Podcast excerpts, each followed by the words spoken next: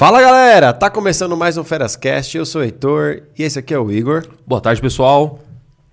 E hoje vamos falar aqui sobre um assunto, mas espera aí antes, né? Vamos dar um recado antes. Espera aí, espera aí. Primeiro, se tiver vermelhinho, você já sabe, você não é inscrito, então vai lá e se inscreva no nosso canal, beleza? E se você não tiver tempo, tiver corrido aí, a gente tem um canal de cortes também, que lá estão os melhores momentos ali. Tem as perguntas, as melhores perguntas, todos os cortes ali que são os principais aqui, que a gente acha relevante, pelo menos, né? E também estamos na Deezer, em todas as plataformas de é, streaming, tá bom? Estamos lá na Deezer, Spotify, é, Instagram, aí tem também as redes sociais, Instagram, Facebook, é, Twitter, estão em tudo. TikTok, Quai, TikTok, Quai, estamos em tudo lá. Hoje estamos com uma convidada aqui especial. Vamos falar sobre, estamos, vamos falar na área da saúde hoje, né? É, então a gente trouxe uma fera do assunto, né? Que é Karina Fernandes, ela é enfermeira obstetra, certo? Certo. Boa tarde, pessoal. É um prazer ter recebido aí o convite de vocês. Estou muito contente, não sabia que eu era tão fera assim. Ah, é demais, é demais. Mentira, porque eu sabia.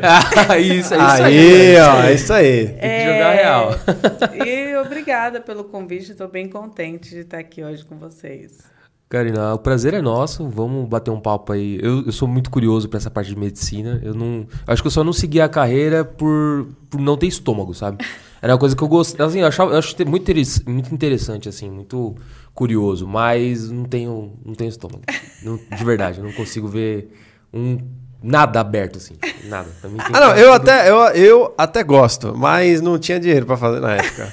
ah, é, também faltou isso, faltou dinheiro, lógico, né? Sério é. mesmo? Então você gosta? Acho, acho Mas legal. você tem estômago, mano? Tipo, pô, a turma aberta lá, você tem que. Eu acho que eu tenho, mano. Nunca Ah, eu fiquei. Você gosta de assistir uns vídeo, mano. filmes Sim, sim, sangue, sim. umas coisas assim. Não, então filme até, até assisto de boa. Tipo, pega The Boys. Cara, The Boys é triplo o tempo inteiro, né? E eu assisto de boa. Porque eu sei que é tudo mentira, né? Agora, quando é real ali, eu.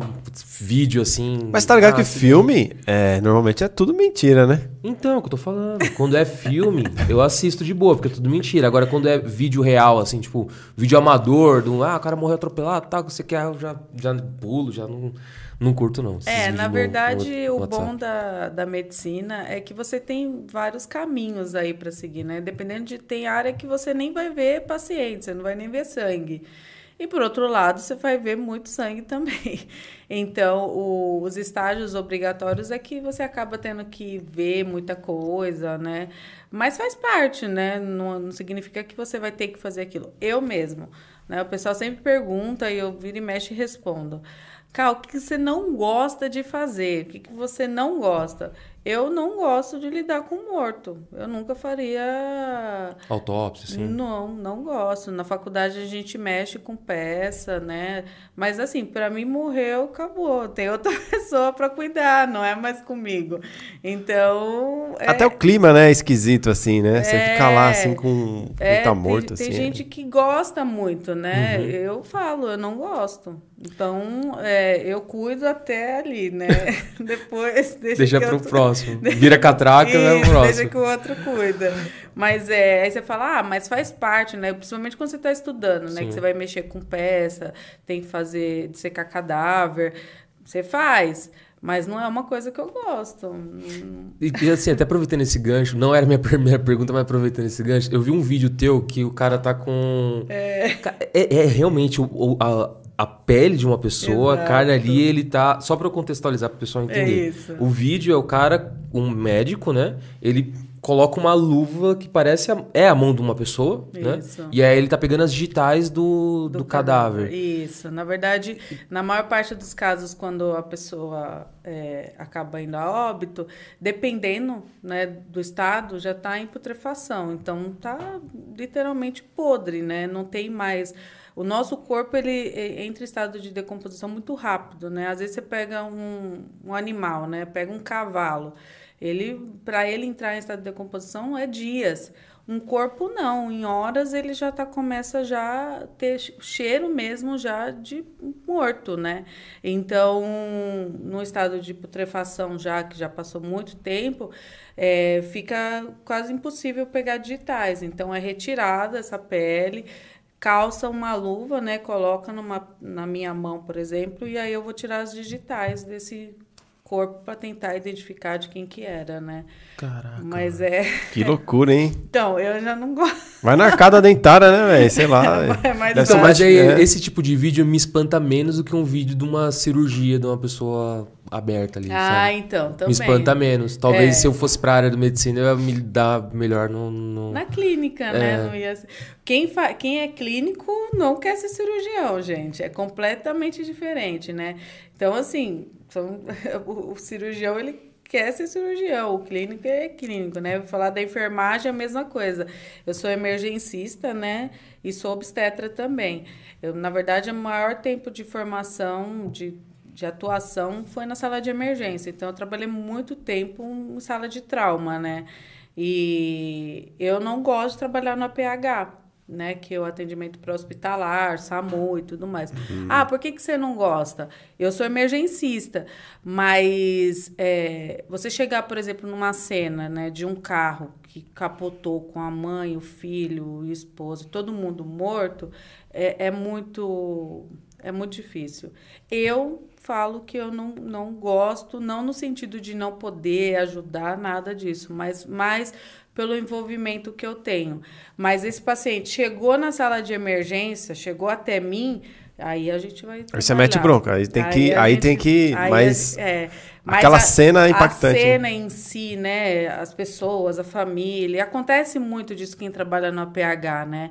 Então você tá lá atendendo o filho na rua que levou um tiro e aí a mãe chega gritando. Eu tô dentro do hospital, na sala de emergência, eu tô protegida dentro do hospital, né? É eu, paciente, equipe médica cuidando dele. Quando você tá na rua, você tá exposto. Né? Então, às vezes você é chamado num APH para atender uma ocorrência, chega lá, ah, vizinha, ah, fulano sumiu dentro de casa, e não sei o quê. Aí quando entra lá, a pessoa tá morta três dias. Putz. Nossa, velho. É, Imagina entendeu? isso. Então, é- é- essa coisa não é o que eu gosto de fazer, né? Então, eu trabalhei muito tempo na sala de emergência, né? Na verdade, a, a última sala de emergência que eu tava era uma emergência... Emergência, de verdade, era baleado, esfaqueado, jogava de tudo.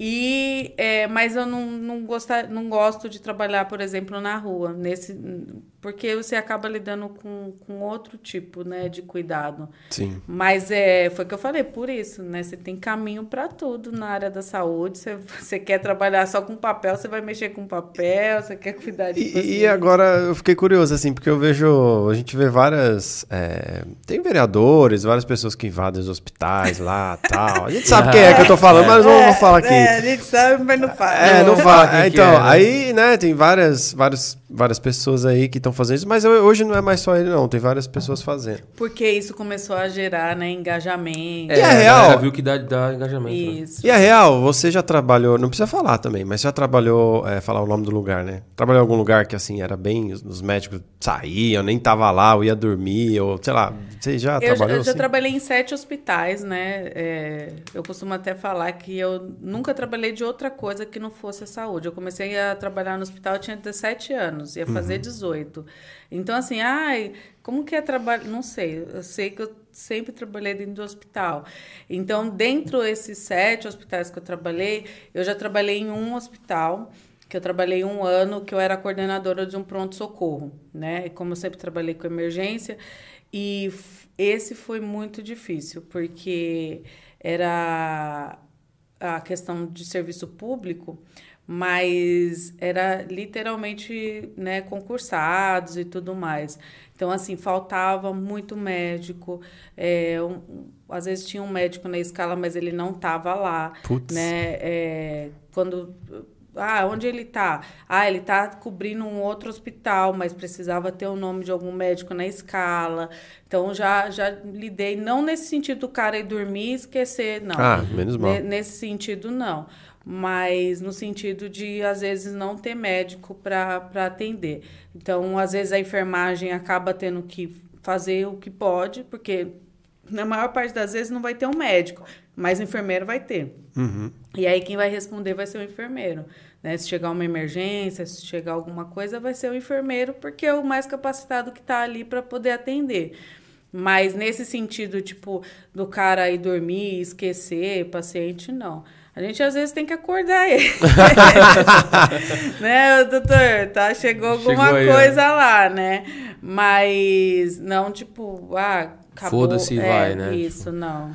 E, e, assim, aí pegando Eu acho que gancho... muito no Rio de Janeiro acontece muito, né? Tanto que a maior parte você vê desses vídeos é, lá.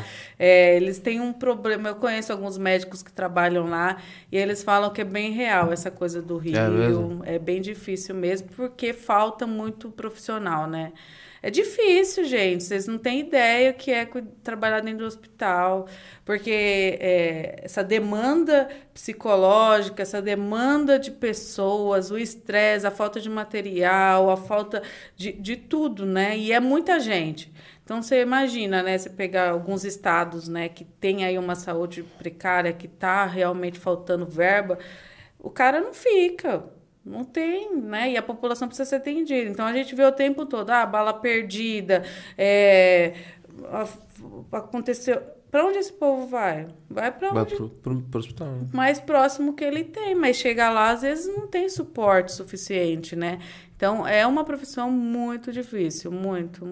Não, é, é assim, é, é, uma alta demanda e com pouco profissional na área, né? Então, os poucos que tem vão estar sobrecarregados. Exato, né? exato. A gente passou aí pela pandemia de um jeito que a gente nem imaginava, Sim. né? É, Estava conversando com um colega essa semana e a gente fala, quem passou pela pandemia não quer nunca mais passar por aquilo, porque eu com 18 anos esse ano eu faço dentro do hospital, eu nunca pensei em passar por aquilo que eu passei.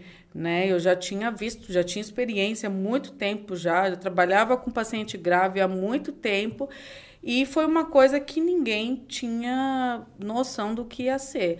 E foi muito difícil. Sim, eu tive colegas que pararam, largaram a profissão, foi vender coxinha. e você pegou? Chegou a pegar? Peguei. Ah. É que na época, no, no, quando a, o Covid chegou, é, eu era enfermeira ainda da sala de emergência, e aí começou a ter muitos casos. É uma coisa bem interessante também nisso, porque o que aconteceu? Eu sempre trabalhei em emergência, gente, feriado, final de semana, depois de pagamento, Esquece. Sempre tem BO. Sempre tem BO. Sempre é, tem. é briga de família. Puta merda. O povo bebe, aí vai sair. Final de campeonato, sempre tem acidente de carro, briga. É, é terrível. Então, eu sempre trabalhei à noite, né? Eu trabalhei um ano de dia, que foi nesse serviço que eu falei para vocês. O resto eu sempre trabalhei à noite. Então, eu tô 17 anos trabalhando à noite. E à noite é que chega a trauma. Né? De, ah, chega trauma de dia? Chega, chega atropelamento, né? Chega, mas à noite é tiro, bala e bomba. tiro, bala e bomba é bom. É isso, à noite vai dando a noitezinha aí, final de semana, sexta-feira, pagamento, espera que vai chegar. O povo. Tá... Ô, gente, eu falo, eu falo, povo, com dinheiro no bolso, sexta-feira não vai trabalhar no sábado. Ah, vamos beber, vamos. Vou acabar com o mundo. Isso, e aí é o problema. E com com a pandemia, as pessoas dentro de casa, a gente teve uma redução enorme de acidente de carro, de moto, de tiro, bala e bomba. Tipo. Quase que Nossa. zerou. Quase, é. Mas, por outro lado, a demanda por Covid Aí aumentou. a demanda de Covid uf, lá nas alturas. Aí me convidaram para ir para UTI Covid que aí já já estava duas abertas e aí ia abrir mais uma UTI e eu fui. Então eu peguei os dois anos praticamente todinho dentro da UTI aí Covid, né? Então foi muito, muito difícil. É, o perfil de pacientes, as histórias, é, muita gente morreu, muito jovem morreu. Então é, foi muito difícil. E aí depois disso, muitos profissionais, tipo. Mas o que a gente olhava na TV era, era real, assim, aquelas métricas, você acha? Tipo, tava, tava equivalendo, assim? Pelo menos onde eu estava, tava tá. real. né? Não sei, eu acredito que assim, eu falando de São Paulo, né? Do jeito que a gente está em São Paulo, grande suporte já estava daquele jeito, eu não tenho nem noção do que estava acontecendo no restante do país aí, que a gente sabe que a saúde é terrível, né? O que a gente viu no Acre, tipo, o pessoal desviando dinheiro da saúde, faltando oxigênio. A gente recebeu o relatório, ó, oh, gente, é, vamos avaliar os pacientes que estão no oxigênio, se precisa entrar mesmo, se não precisa porque é, foi muito, muito, tipo, muito... rolou meio que um racionamento ali, é, né? Tipo... Isso, porque era muito paciente. E eu, o que eu falo é que assim, né? A gente pensar no congestionamento de carro, o que, que a gente pensa? Mas tem umas ruas, por que, que tá congestionado esses carros, né? Se os carros estão andando, por que, que não anda, né? Você, você, você pensar assim, você fala, mas só andar mais rápido, manda esses carros andar mais rápido, porque a gente não tem trânsito, é só sair das ruas, né? Só que se a gente falar né, nessa questão do congestionamento que acabou acontecendo com os hospitais, que o pessoal não sai de casa porque não tem vaga de UTI, né, tal. O maior número de leitos de UTI hoje em São Paulo, e a gente falar a nível de Brasil, são dos hospitais particulares. Então, a gente tem mais leito de UTI em hospital particular do que hospital público, certo? Porque a gente tem mais hospitais particulares com suporte uhum. para isso. E aí a gente pega um hospital público que ah, tem uma, uma UTI com 10 leitos, mais ou menos, né? Então, são 10 leitos de UTI. Esses leitos de UTI ficaram bloqueados porque aí a gente já não tinha mais os traumas, não tinha os acidentes, então essas cirurgias não estavam vindo para UTI, que teoricamente seria para esse pessoal. O que, que aconteceu? Para a cirurgia eletiva. Então, o vozinho que estava esperando um infarto, precisava fazer uma cirurgia, não vai operar. Ah, aquele câncer que precisa operar, não vai operar. Por quê? Porque não tem leito de UTI para esse paciente, porque está tudo com Covid. Então, quer dizer, você já tinha um número grande de pessoas que precisava de UTI e não estava, porque parou tudo. E aí a gente está dando suporte para os Covid. Tá ok. Só que esse paciente de Covid, isso eu não estou falando só do Brasil, tá, Sim. tá, gente? No mundo todo foi uhum. o que uhum. aconteceu, porque a gente começou a, a, a ver estudos. Quando chegou aqui, lá já estava já quase seis meses. Então a gente já tinha a resposta do que estava funcionando. Ficar, sei lá, 10 dias numa UTI, só que com 10 dias ele ia de alta, um paciente normal. Ah, uma pneumonia, o cara quebrou a perna. Então, 10 dias, antibiótico e tal, ele evoluía bem, vai para o quarto. Saía da UTI, pagou aquele leito, vem outro, né? O que, que aconteceu com essa questão do condicionamento? Esse leito de UTI estava com esse paciente lá 10, 15, 20 dias, esse cara não morria. A enfermagem, médico, fisioterapeuta, fazendo de tudo para esse cara, dava 30 dias, 28 dias, o cara morria. Quer dizer, esse, esses 28 dias e os outros que estavam tentando também, vindo com Covid e não tinha. Então, aonde, o que, que você faz? Você tira esse cara do leito de UTI, mata ele? Não.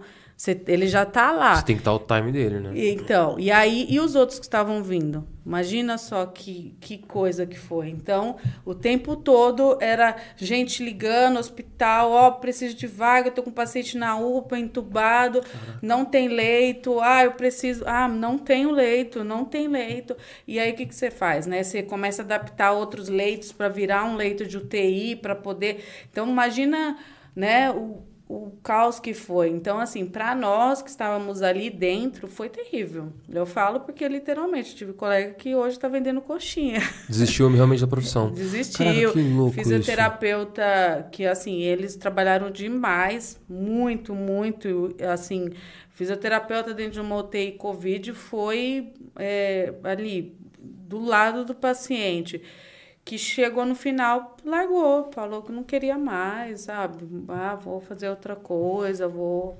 fazer podcast. boa, boa, boa.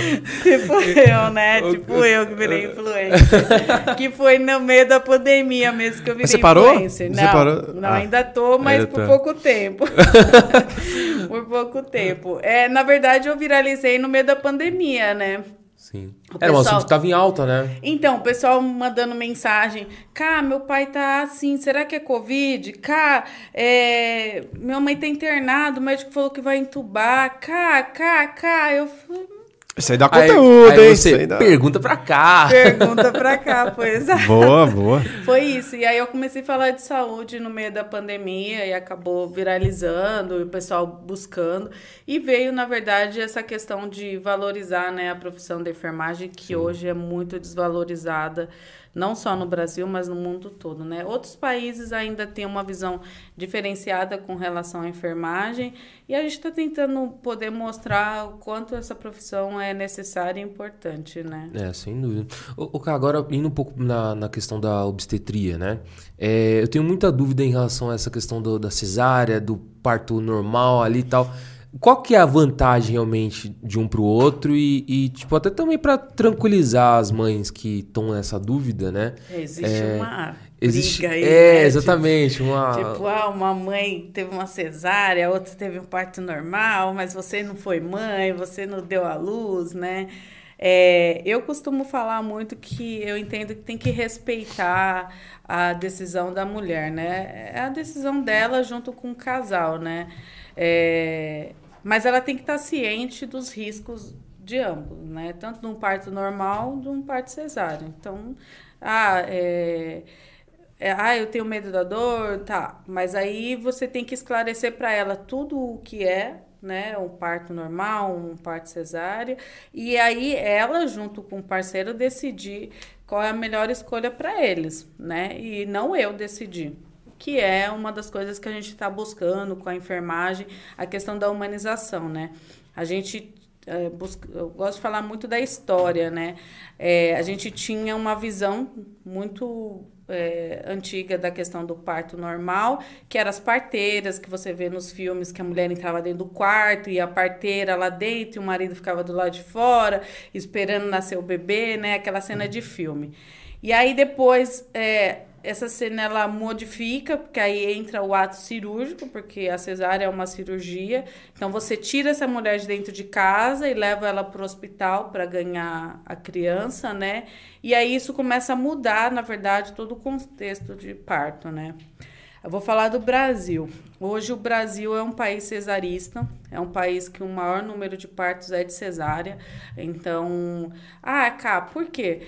É, a gente vai estudar, a gente entende que é um país cirúrgico, né?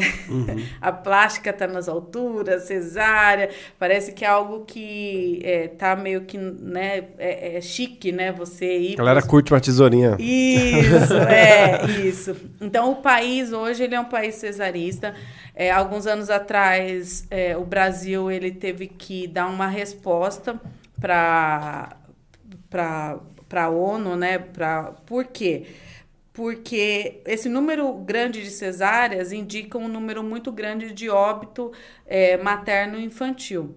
Então, a cesárea está relacionada ao número de óbitos maiores de, de materno, né, da mãe e do bebê.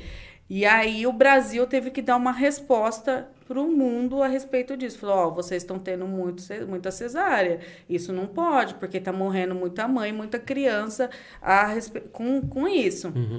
E aí começou a procurar maneiras de tentar diminuir esse número de cesáreas. Cá, por que, que no Brasil é assim? Porque no Brasil é assim. Mas, por exemplo, na Europa, né, a gente tem um número muito grande e é, e é uma visão cultural mesmo, que a mulher ela tem o parto normal.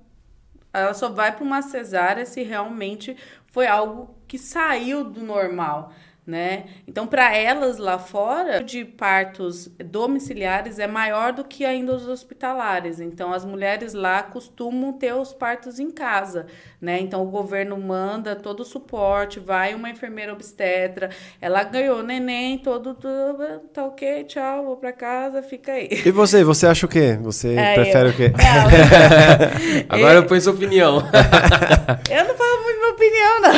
Não, mas tipo, você, você ter um filho. Eu sou você. obstetra, né? Eu sou Sim. obstetra. Então, eu acredito que a mulher ela tem o poder de ter um parto normal, né? Aham. A cesárea ela é indicada quando tem algo anormal, né? Então, Legal. desde que o parto tenha um risco habitual, que tudo funcione bonitinho, ela vai trabalhar para ter um parto normal. Eu, eu tenho dois filhos. O meu primeiro nasceu com uma enfermeira obstetra, nasceu na água, foi na banheira, no Ah, SUS. que legal. E o meu segundo nasceu dentro do carro. Eita! Conta isso aí, conta isso aí. Como é que foi isso eu aí? Dentro indo- do carro? Dentro do carro. Eu tava indo pra maternidade, né, também do SUS. É, a gente tem casa de parto, tá, gente? A gente tem casa de parto em São Paulo, que é casa de parto, você não tem médico, você só tem enfermeiras obstetras e obstetrizes. E a mulher chega, ela ganha o neném lá, ela fica 24 horas internada e depois ela vai para casa, né? Então, ela, a- o pré-natal dela é na casa de parto, com a enfermeira. Ah, Cá, e se tiver alguma intercorrência no meio desse caminho? Tem um hospital de sobreaviso que sabe que tem uma mulher em trabalho de parto. E aí transfere essa mulher para esse hospital, que dá mais ou menos dois minutos, Ah, quatro minutos do local. Que é o que acontece em muitos lugares. Em Minas, hoje a gente tem a Sofia Feldman, que é um hospital do SUS, que funciona assim. Legal. Entendeu? A mulher quer ganhar neném em casa, ela ganha, o hospital tá de sobreaviso, sabendo, e aí, ah, ganhou, a enfermeira obstetra tá lá, fez o parto e tal, ok, então tô indo para casa e acabou, né? Então, é, a gente tem uma outra visão do parto, porque é algo natural, né? Ah, mas e, e as distócias, né? Isso daí, gente, é, é intercorrências, é algo que pode acontecer, mas se é uma mulher que tá fazendo pré-natal e tudo ok, não tem por que ter uma distócia, né? Agora, vou te fazer uma pergunta aqui. Eu não sei nem se eu... Não, vou fazer, vai. Pode fazer. Faz aí. Aí, beleza, teve o parto normal, né? A gente homem aqui, né, tal. É, Fala! Eu não entendi, velho. a mulher teve o parto normal. Depois o brinquedo ali volta normal? eu, fiz, eu fiz um vídeo essa O brinquedo semana. aí volta disso. eu, eu fiz um vídeo disso daí essa semana, né?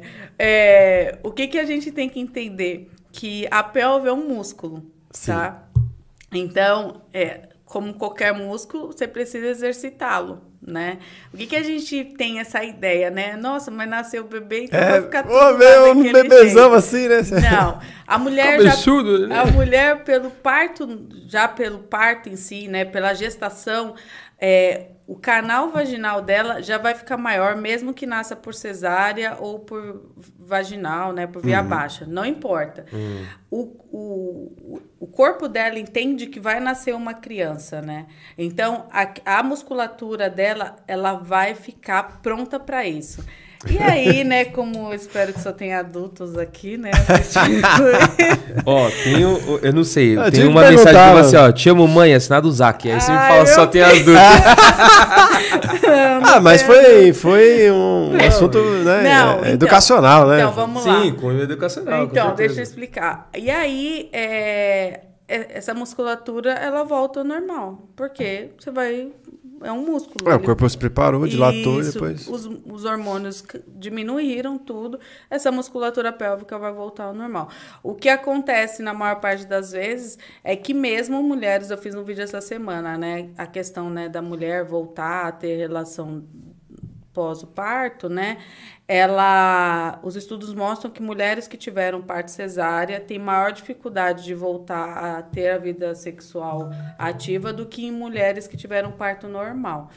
Né? E aí isso está relacionado a vários fatores, né? principalmente hormonais. Então, volta tudo bonitinho lá. E a gente tem que pensar né, que tem gente que coloca várias coisas lá dentro, né? E não acontece Não nada. dá nada, né? é isso aí. O que dilata, né, na verdade, que as pessoas ficam, ah, né, nasceu um bebê, é o colo uterino, né, que é por onde o bebê passa. O canal vaginal, ele, você coloca qualquer coisa lá dentro, né, ele vai tá volta. bem, né?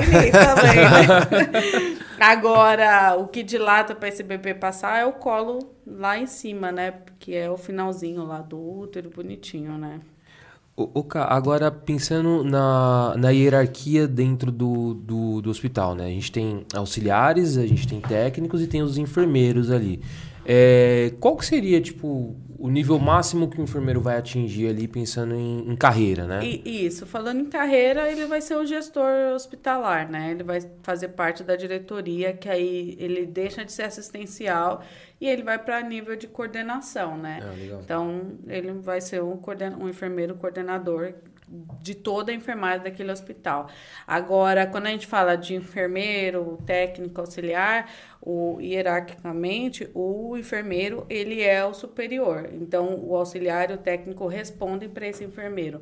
Um auxiliar e um técnico ele não pode trabalhar sem a supervisão de um enfermeiro. Ah, legal. Então, é, a gente entende que é, o enfermeiro é bem interessante isso, porque as pessoas não associam qual é o papel do médico, qual é o papel do enfermeiro, do técnico auxiliar, né?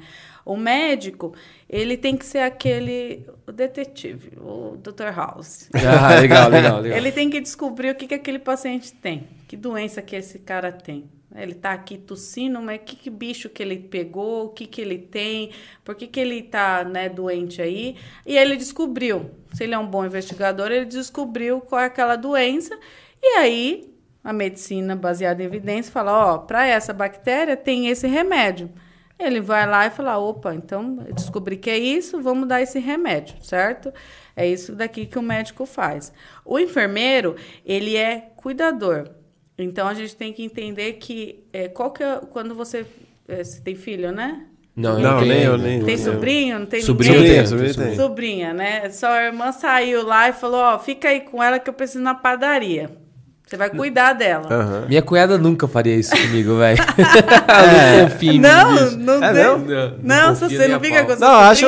Não fiquei ainda, mas acho que. Tá. Minha cunhada não Então, confia. mas se ela deixar lá, você vai- ah, ficou você e o bebê lá. Ele olhou pra você, você olhou pra ele, falou, e agora, E né? aí, parça? É. Aí, se ela tiver fome, você vai dar comida. Se ela fizer cocô, Um Big Mac, né? você vai. não, McLanche feliz. Deixa- deixa Você ver, né? feliz. se você tiver, se ela tiver, fo- tiver feito cocô, né, você vai ter que trocar. Se ela chorar, você vai ter que acalentar, né? Vai lá distrair e tudo mais. A enfer- pintadinha. É, tipo isso. A enfermagem, ela é a ciência do cuidado. Então, o enfermeiro, ele prescreve cuidado baseado em ciência, né? Então, assim, esse paciente, ele tá lá com aquele bicho e vai estar tomando aquele antibiótico. Ele precisa só do remédio e do antibiótico? Não. Ele tá lá afastado da família dele, ele precisa tomar banho, porque senão o antibiótico não vai fazer efeito nenhum. Ele precisa comer, né? Se ele começar a piorar o quadro, ele, ó, ele não tá melhorando, esse antibiótico não tá fazendo efeito. Então, o enfermeiro tem esse papel de prescrever esse cuidado assistencial, de banho, comida, de emocional, porque isso é extremamente importante. Falar, ah, o cara tá lá tomando, porque o, o médico ele passa, né, e passou o remédio, ele vai embora. Né? Ele vai voltar depois, ah, tá funcionando, vê o exame, não tá funcionando, mas eu que tô ali vendo o paciente 24 horas, né? Então eu tô vendo, ó, ele teve febre, né? Ó, ele não, não tá querendo levantar da cama. Ah, ele não, que, não quer comer. Então, assim, o enfermeiro, ele prescreve cuidados, né? Então, baseado, né, a gente tem toda uma sistematização de avaliação do paciente. E aí, quem executa esses cuidados? O técnico ou o auxiliar. Então, o enfermeiro Ah, prescreve o cuidado e o técnico auxiliar que faz. Aí, né, isso de cuidado é ele que vai trocar, ele que vai dar comida, é ele que vai fazer tudo, porque o enfermeiro prescreveu aquilo. Aí a gente vai falar de procedimentos, né? O enfermeiro, ele, quando fala de paciente grave, aí cabe a ele cuidar desse paciente grave de forma invasivas. Então, ah, eu vou, vou passar um catéter nele, vou ter que fazer um procedimento mais invasivo, aí é o enfermeiro. Então, tem muitos procedimentos que é, o enfermeiro e o médico só que pode fazer, e os procedimentos invasivos são poucos os que os técnicos e auxiliares fazem. A maior parte é o enfermeiro e o médico. Ah, vou ter que passar um catéter, vou ter que fazer algo mais invasivo, né? Aí é um enfermeiro. Ah, legal. E aí, pensando, pensando na, no, na profissão, putz, quero seguir a carreira de enfermagem e tal. O que, que você aconselha? Começar como auxiliar? Porque cada um é um curso diferente. O Exato, técnico e o enfermeiro exato. é diferente. É, não tem nada a O ver. do auxiliar também é diferente o curso? Exato. O que Mas a- aí o que, que você aconselha? Tipo, a pessoa entrar direto em enfermagem ou não? Seguir uma escadinha pra ser um É, eu fui auxiliar, fui técnica, fui enfermeira, né? Hoje eu faço medicina. O- A, eu falo que assim, tem gente que gosta de ser técnico. Uhum. Ele não quer ser enfermeiro, porque assim, o enfermeiro ele acaba sendo gestor dessa equipe. Então, eu tenho cinco técnicos. Eu tenho que cuidar desses cinco técnicos e dos meus dez pacientes e eu prescrevo cuidados e eu vejo tudo que eles estão fazendo. Uhum. O técnico, se ele tiver com dois pacientes, ele vai cuidar daqueles dois. Ele não precisa se preocupar com os outros dez, nem que se o colega fez o que não fez, que deixa... ele vai cuidar daquele. Então, tem técnico que ele quer ser técnico. Ele fala: ah, eu gosto de ir lá, cuidar do meu paciente, fazer tudo que eu tenho que fazer com ele, pronto, acabou, eu vou embora. O enfermeiro, não. O enfermeiro, ele tem que fazer gestão de tudo. Eu ligo pro fisioterapeuta e falo, ó, o ventilador não tá dando certo, ó, o paciente tá brigando com o ventilador. Ó, o médico, falo com o médico, a sedação precisa aumentar, o paciente tá acordando. É diferente os cuidados que o enfermeiro faz pro do técnico, né? Então, o que eu recomendo? Começar com auxiliar e técnico. E aí você vai ver se é isso mesmo que você quer. Eu conheço muita gente que fez e largou. Não, não quero isso Não não. é pra né? mim. E compensa, assim, é, É, o investimento é menor, né? Para ser enfermeiro, você vai pagar uma graduação, você vai se especializar e tudo mais, né? Eu hoje eu tenho quatro, três especializações, né? Fora as capacitações e tudo mais. Então, o investimento é maior, né? E o do auxiliar técnico, o investimento é menor e aí você vai ver, né? Quando você entrar dentro do hospital, ver o que você gosta, o que você não gosta, né?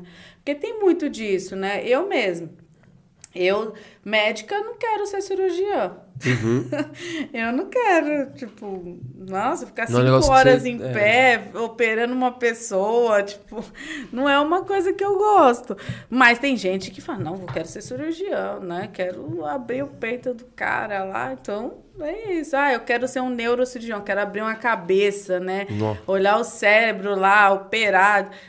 Rapaz, é seis aí é mais horas. É, é. seis horas de cirurgia, sete. Vocês têm noção que ficar sete horas ali operando? Ah, mas ele deve parar de comer o lanche no meio ali. Não. Não, não, não não, vai. Doutor, seu X picanha chegou aqui, ó. Ô, chave, deixa eu comer aqui, peraí. Não, é frustrante, assim. Eu, eu já acompanhei cirurgia, por exemplo, de captação de órgãos, né? Que a família optou por doar os órgãos. E aí, é, o pulmão é uma coisa muito difícil de conseguir captar. Porque a maior parte das vezes esse paciente broncoaspirou. Ah, se foi um tiro, se foi um acidente de carro, se foi um acidente de moto tal. Então, o pulmão é um órgão que, quando consegue pegar ele para doar, é, foi muito.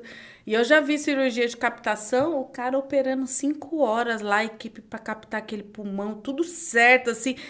Quando eu fui fazer o último exame para tirar o pulmão, o pulmão não ia servir. Puta, Tipo. Putz. Nossa, você olha assim pra cara do médico, da equipe, você vê a frustração. Puta trampo da bexiga e não serviu pra nada. É, aí tipo, não, não dá, tá bom. Aí sai pra equipe da cardíaca, né, poder pegar o coração. Então, assim, imagina, o cara, Ah, tipo, tem- cada um tem, tem uma equipe, então tem uma equipe que entra pro pulmão e aí depois outra equipe pro. É. Isso, cada Caraca, um que curioso. é. hora. Cinco horas de la produção para absolutamente Nada. nada. Sim, foi exatamente isso. Então, assim, é, não, são as equipes. Ah, vai entrar, vai, vai tirar o fígado, vem a equipe para tirar. Ah, tem a equipe do rim, vem a equipe para tirar do rim. Então, entra, uma equipe entrou, tirou, vem outra, tira. Que doido. E É, assim- que também faz sentido, né? Tipo, um cara ficou 5 horas do pulmão, aí acabou as 5 horas, deu certo o pulmão, vamos pro coração agora? Vamos, mais 6 horas ali. Ah, não dá, né? Não Ia aguenta. puxado, Exato, né? É, exato. Mas cada equipe. É. Até mesmo porque os órgãos não vai tudo para uma mesma pessoa, né? Sim. Então, ah, a pessoa que resolveu doar, é, um coração vai lá para Bahia, o outro vai lá para Santa Catarina, o rim vai para um. Então, assim, o, o- no Brasil é uma fila única, né? Então, às vezes, um. Um- uma pessoa que doou, vai, os órgãos vai para, né? Então uma equipe tira e aí que leva. Você tem intenção de ser doador de órgão? Eu acho que sim, cara. Eu tenho vontade, assim, que tenho, tenho essa intenção também. É legal doador. falar com a família, né? No Brasil É. a gente não tem, como em outros países, né, a opção de falar, ah, eu quero ser quem decide é a família. Ah, É, entendi. então, tem vários casos de família. Que a família, o, o cara queria doar e a família não, não É, quer. Caramba, Tem- tem- louco não, isso. porque a- às vezes acho que pode acordar, né? Do, Não, do- sei então, lá, é do muito- nada. Ah, não, é, sim. Por Isso que é é- importante sempre falar com a família, porque às vezes a sogra não se dá bem com a esposa e assim, tem que ser algo em comum. Tipo, a família. Ah, todo mundo tem que concordar. Todo mundo tem que Tem que ser concordar. unânime. É, se, se no meio da entrevista começa um falar que não, que o outro queria, aí a gente para a entrevista, porque tem que ser algo igual é, a gente fala muito natural, né? Todos, não, a gente, ele queria doar, então a gente vai fazer a vontade dele. Então todo mundo opta, não, todo mundo concorda, concorda. Agora virou uma briga, tipo, ah, ele queria, não, mas ele nunca me falou. Ah, o outro falou, não, mas eu não vou, minha religião não aceita isso. Ele foi batizado na igreja e aí acabou. Aí você fala, opa, então beleza, não faz nada, deixa aí, quer não, apodrecer. aí, né? Então, aí É. interrompe o É, pra não dar processo, briga, Porque deixa a quieto. intenção é uma doação, é entender que aquilo vai salvar outras vidas. Sim. Né? E se saiu daquilo, a gente já interrompe a, a, a reunião e aí fala, não, tudo bem, então... E aí é um processo que muita gente também não sabe, né? Que acontece, que aí, é, quando a pessoa ela tem a morte encefálica, ou ela doa ou os aparelhos são desligados. O que, que é morte cefálica? Uma morte encefálica é quando o cérebro morreu. Claro. Tá. Tá? E é, não, não- o, o corpo ele funciona de forma muito inteligente, né? Eu amo o corpo humano. O cérebro ele parou, os órgãos todos vão parar. Então, quando a gente fala de morte encefálica, esse paciente está morto, né? Ele não vai acordar, ele, ele morreu, por isso que é morte encefálica. Ah, mas ele está respirando ainda, ele está com o ventilador respirando por ele. Ah, mas o coração está batendo. Tem medicações que está fazendo o coração bater, entendeu? Caramba. Ah, o que E faz aí- o coração dele continuar bate- batendo são, São medicações. medicações. Caramba. E aí é questão de horas que ele vai evoluir a óbito, porque a gente não vai ficar aumentando mais drogas, já que é um corpo. E, na, e a lei, né, na verdade, é, classifica como ocultação de cadáver. Por quê? Porque uma vez que é um, um morto, né, você não pode ficar mantendo um morto ligado no ventilador com drogas, né? Então a gente é feito todos os testes, todos os testes mostram que ele realmente está em morte encefálica e aí a família ou decide doar os órgãos ou desliga tudo, porque esse corpo tem que ser entregue para Agora, uma pergunta, né? Quando o cara tá em coma lá, mó tempo. E aí? Tipo, a, É a família O Barrichello. mantém. O Barrichello, não, o Schumacher, o. Barrichello. Eu- tá eu sabendo matando o Barrichello. O É, Schumacher. tipo o Schumacher, é, o, acho que teve o Shaolin também que ficou Ah, é assim, verdade, né? Shaolin também. Que Então, aí, mas aí, como é, que diferente. mantém isso? É, como é que ele vai ter condições se ele acordar de, sabe, levantar, sei lá, Não. de é, ficar no Brasil bem? a gente não tem a, né, a eutanásia que em outros países é legalizado. Então, por exemplo, no caso desse, a família poderia decidir pela eutanásia porque ele não, não vai ter um- uma sobrevida digna, né? Então, teoricamente, ele não é compatível com a vida, mas no sentido de viver. Só que também é uma decisão que a família tem que tomar, né? Eh, No Brasil é diferente a morte encefálica do coma, né? Então o coma, ele estava lá com medicações, bateu a cabeça, tudo, e ele não acorda. Uhum. Mas as atividades cerebrais dele estão todas funcionando, né? Mas como é que faz assim? Porque ele não se mexe, né? Ele não, não, se anda. mexe, mas é aí que- a gente coloca, igual o eletro que tem no coração, Uhum. a gente coloca na cabeça e vai mostrar atividade elétrica no cérebro. Então tem atividades, o cérebro ele responde à luz, ao, som, então o cérebro tem atividade elétrica, não está Uhum. morto. É igual o coração, você fez um eletro lá do coração, mostrou as ondas, ok, tá batendo. A mesma coisa o cérebro, ele também tem ondas elétricas. Mas alguém faz os exercícios na perna dele? Faz, É, Faz, é isso que eu ia faz, perguntar. é. faz, faz. O cara começa assim, a atrofiar, né? É. Fisioterapeuta. O cara não vai, assim, Esse- se ele acordar, não vai ter condições Isso, o nenhuma de- papel da fisioterapia aí é a fisioterapia motora, né, de reabilitação. Então, o paciente que ficou nesse estado, ele precisa de fisioterapia. Mesmo que ele vá para casa ou em ca- no hospital ele tem fisioterapia. E aí, se ele acordar depois de um tempão, ele vai ter condições de conseguir andar, alguma coisa assim? Então. Lógico, tudo depende, mas então, assim. tudo depende porque na maior parte desses pacientes que ficam muito tempo em coma, eles acabam tendo outras doenças associadas. Então, acaba tendo pneumonia, porque fica muito tempo deitado, ah, ele não come mais, então é uma sonda, né, que vai direto. Então, é diferente. O nosso corpo, ele foi feito para movimentar, Sim. né? É, movimento é vida. Então, uma vez que você entra nesse estado, a tendência é cada vez atrofiar mais e aí você fica propenso a outras doenças. Então, na maior parte dos casos desses pacientes fica muito tempo entubado ou depois em coma em casa, eles acabam evoluindo para pneumonia, problema respiratório e acabam às vezes falecendo por outra coisa e não pelo estado do coma, mas sim por doenças que foram, né, ficando associadas. né? Ó, tem umas perguntinhas no, no chat aqui. Você viu que uma- seu irmão aí É, falou, mandou- né? Meu irmão mandou uma mensagem que falou assim, ó.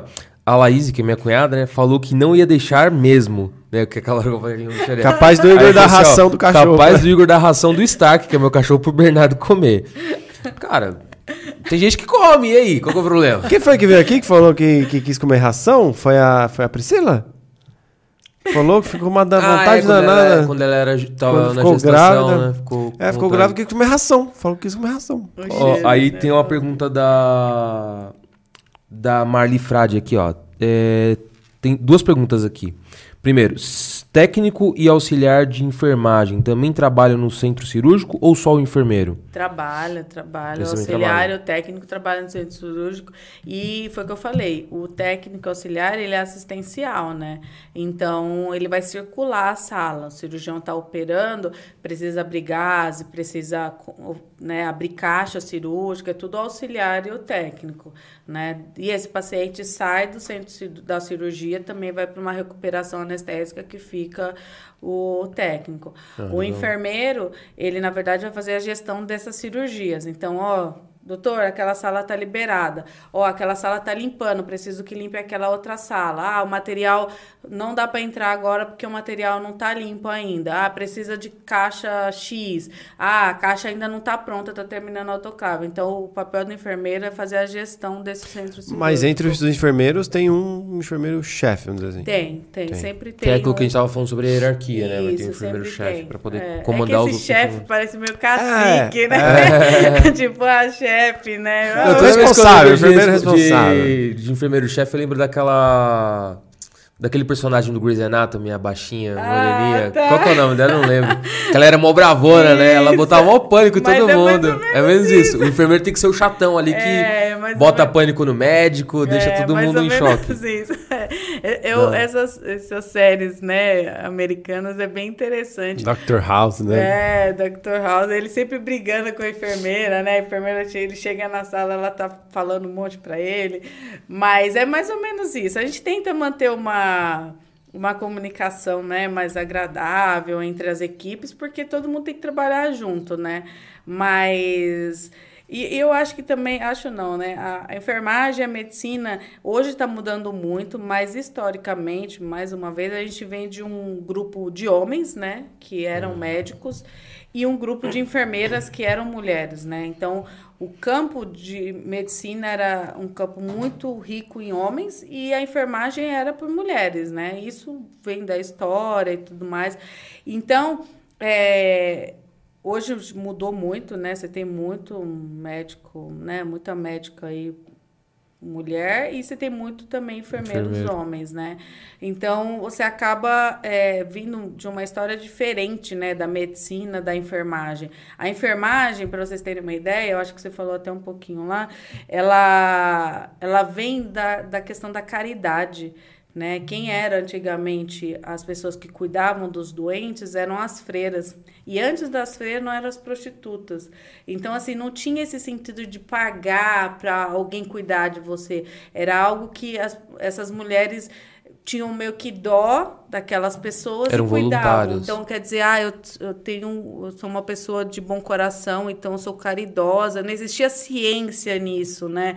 Então, historicamente, vem disso. Então, as freiras, né? Ah, eu, precisa cuidar dos doentes, né, dos desamparados, a gente vai lá e cuida, e aqueles que não podiam estar naquela, quem cuidava eram as prostitutas. Então, até o valor é, econômico é, fica ruim, né? Porque parece que a, a, enfermagem ela tem que cuidar, mas ela ganha menos do que o médico. Por caridade, né? Tipo... Exato, você entendeu? A enfermeira tem que estar tá sempre sorrindo, né? Com, com ar, e o médico é sempre aquele. Não, mas, mas isso vem de uma história, né? Na verdade. Então, é, hoje a gente fala da enfermagem em forma de ciência, porque ela é ciência, você tem cada vez mais enfermeiros, né? Mostrando, na verdade, que precisa estudar muito enfermeiro, não é uhum. caridade. Uhum. Antes fosse só caridade, né? Tipo, ah, eu vou lá cuidar de alguém e tudo mais. E aí você começa a ter uma outra visão, né? Do, do profissional médico e do profissional enfermeiro. Mas, mais uma vez, a gente fala do Brasil, né? Porque lá fora a enfermagem ela é muito valorizada né ah, nos Estados Unidos para vocês terem uma ideia depois do 11 de setembro é, a gente tem os bombeiros como uma profissão mais bem vista pela população e depois a enfermagem. Ah, Caramba, que então é, tem essa coisa do conhecimento, né, de entender que o enfermeiro sem um enfermeiro não funciona o hospital, né? Não adianta nada o médico passar um remédio e ninguém limpar você, ninguém te dar é. Você vai fazer é, a enfermeira que põe a mão na massa de fato, né? É, nesse, então aspecto, não tem né? como, né? E aí entra toda uma visão aí, né, de trabalhar isso para a população. E quando a gente está no hospital lá, acabou de ser é, é, operado, sei lá, fez lá alguma coisa, é, a gente não consegue descansar, né? Tipo, você tá lá no hospital, é cada tanto tempo. Quanto tempo que é que vem? Porque, meu, parece que é de 10, 10 minutos para quem tá lá na cama, sabe? Mas caramba, caramba, não consigo deitar, velho, dormir assim. Eu sei que é pro bem, né? Tem que uhum. ter, mas você fica, fica poxa. É, a gente, a gente busca, na verdade, essa, essa questão, né, de, de respeitar o paciente. Nesse... Porque também a gente tinha como tudo ainda né, acaba sendo adaptado, uhum. é, ah, tem que verificar a pressão desse paciente. Hoje a gente fala da humanização. Esse paciente precisa verificar a pressão daqui três horas? Não, não precisa. Ele não, não tem problema cardíaco, ele não. Ah, mas aquela paciente precisa, então a gente tem que ir lá e cuidar dessa. Então, cada vez mais individualizando o cuidado, né? Ah, legal. Então, ah, esse paciente precisa acordar ele para tomar tal remédio? Não, esse não, esse remédio eu consigo mudar o horário para ele tomar no outro horário. Agora, esse paciente eu preciso que ele tome esse horário. Então, a gente está cada vez mais trabalhando com essa questão da humanização para Meu, porque você sai pregado né? de lá assim, você sai. Você não dorme nada né? Dorme nada, descansa é, nada. Ô, cara, agora, você falou do, do, A gente falou um pouco de Grey's Anatomy. Falou não, né? Tipo, mencionamos Dr. House e tal. Qual que é as bizarrices que você olha assim na série e filme e fala assim, meu, nem a pau que isso é assim, é. bicho. A, a primeira. Você é aquelas mais absurdas, sabe? A primeira dessas séries todas, e a pior de todas que a gente teve aí, né, no Brasil, que foi a. A do Rio lá. Ai. Do Rio? Do Rio de Janeiro? É, que era dentro do, da UPA, era um hospital no Rio de Janeiro. Ah, eu sei que passou. Acho que era no Globoplay que passava, Isso. né? Eu não sei o nome dela. Putz. Sob pressão. É sob pressão. Ah, é sob pressão, essa é. É, é que assim, nunca mostra a enfermagem né? O médico funciona, o médico faz a medicação, o médico leva para o exame, o médico opera, ele volta, o médico. Como se ele fizesse tudo é, no hospital, é. entendeu? E acontece muito isso com Grey's Anatomy também. Ah. Então, você é, vai olhar a série, você vê às vezes as enfermeiras sentadas lá no posto de enfermagem, falando, doutor, chegou o paciente tal, né? E Tipo, eles fazem tudo. Ele leva pro exame, ele traz, ele coloca na mesa, ele faz o exame, ele opera, ele sai do centro cirúrgico. E não, não é, né? E na verdade não é, né? Então... É, dá, dá 10 minutinhos ele tá varrendo o chão também, é, mas faz tudo isso, sozinho. Né? Isso, é, não tem mais ninguém no hospital, só Não tem mais ninguém. Então, essas séries. É... É, é, pra mim é um absurdo, porque não é, tem... economizar personagem, né, pô? é, cara. É, faz sentido. É. Eu, eu entendo que assim, a gente tem que pensar também que a classe médica, a gente tem o valor aquisitivo, né? Então, é, a gente tem que pensar que quem mais é, acaba é, patrocinando essas séries, né? Qual que é o sentido dessas séries, o objetivo, né? Então, quando você vai olhar por trás, os patrocinadores são de empresas médicas e uhum. tudo mais.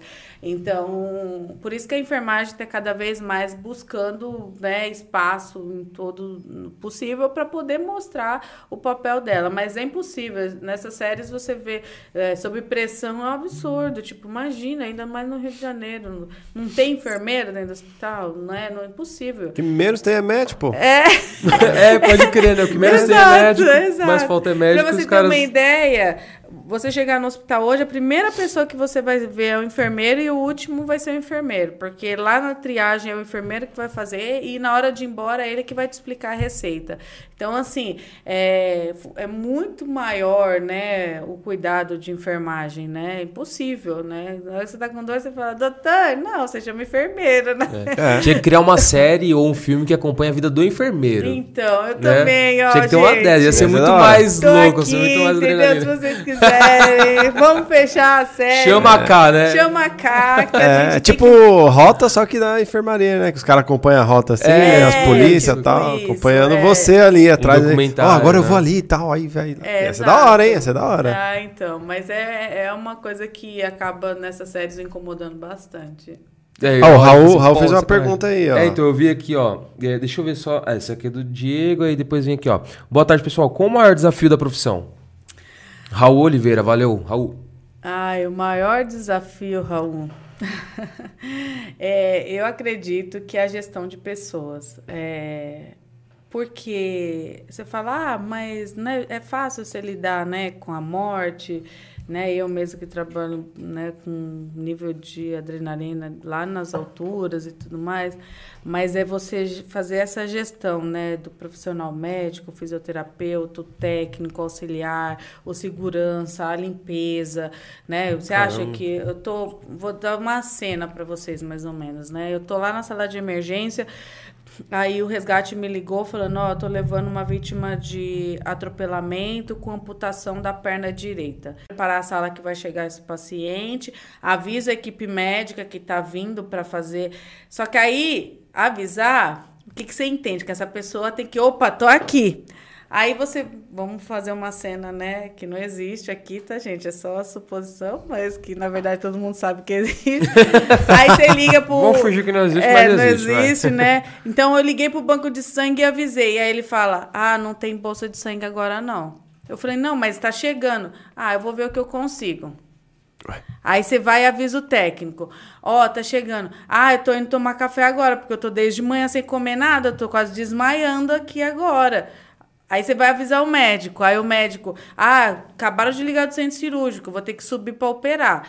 Olha só a cena. A cena bonita seria todo mundo, opa, tem sangue, tá aqui, não sei o quê. Então, a gestão dessas pessoas num contexto geral é muito difícil, porque você está lidando com um ser humano, né? Então, o cara, o médico vai subir para operar, ele vai ter que subir para operar. E esse cara que chegou com a perna, sem a perna, né? Como que a gente vai fazer para atender ele, sendo que um está operando e aí um vai ter que deixar de operar para vir atender esse que está sem a perna. Então, é, essa gestão de tudo é muito difícil. E aí tem a outra cena. Chegou essa pessoa sem a perna, chegou a mãe dele gritando lá de fora, desesperado, querendo ver o que aconteceu. Chegou a esposa, chegou a esposa com o filho no colo, porque era o marido dela que perdeu a perna. Então, assim, essa coisa da gestão de pessoas. O emocional é, é, é, é, o pessoal fala que eu sou muito tranquila, né? Fala, nossa, Karina, eu queria ter a tranquilidade que você tem, né? Mas eu acredito que é por causa do tempo e a experiência, né? Eu acho que é, isso é algo que não tem como você ensinar, porque foi o que eu, né? Eu tô desde os 17 anos fazendo isso. E com certeza a minha cabeça com 18 anos era outra e hoje é outra completamente. É, não existe, na minha percepção, esse sentido de que ah, você fica mais frio com o tempo, você aprende a lidar com a morte. Eu acho que se a pessoa pensa desse jeito, ela já morreu já. Ela não tem que estar tá mais fazendo o que ela está fazendo. Você aprende a lidar emocionalmente com as suas emoções a ponto de respeitar né, tudo isso. Então, é, ah, chegou esse familiar e chegou essa, né, esse pessoa que morreu. Ah, o cara teve uma cena, uma história bem interessante que aconteceu uma vez, que era um rapaz, ele estava saindo do serviço e aí tinha dois caras fugindo da polícia com o carro e bateram no carro dele. E aí é, bateram, tipo, muito, né? Fugindo, bateram e ele morreu no acidente, né? E aí a polícia continuou indo atrás dos caras, tal, bateu, o cara bateu no carro dele, virou, bateu no poste, tal. E aí os policiais, quando ele chegou para mim, ele chegou já em óbito, né? Tentaram reanimar ele, 24 anos. E aí o policial que trouxe ele falou: Meu, nossa, deu uma dor no coração, porque na hora que a gente foi né, chamar, a marmita dele estava até do lado, assim, do que ele tinha acabado de sair do serviço e tinha uma marmitinha assim do lado, né, do banco. E, e os caras, tipo, conseguiram pegar os bandidos, né, no final. E aí ele chegou para mim, 24 anos. A gente, né, não tinha mais o que fazer. E aí essa mãe chegou Nossa. depois.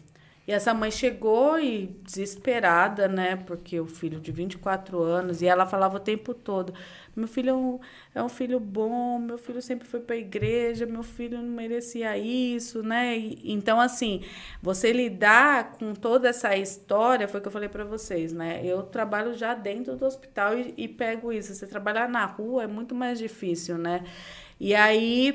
É, ela foi pediu para eu ligar pro pai dele Aí eu falei, ah, mas é, porque ela chegou sozinha, eu falei, tem mais alguém para vir com a senhora, né, para poder resolver as coisas, porque tem que reconhecer o corpo, né? Não tem condições de uma pessoa sozinha, né? Ela estava bem emocionada. E aí ela falou, se puder ligar pro pai dele, liga para mim, por favor. Aí eu já achei estranho que ela ter pedido para eu ligar pro pai. Por quê? É, ela podia, poderia ligar. É, ela podia ter ligado ou ter pedido para algum familiar dela ligar. Uhum.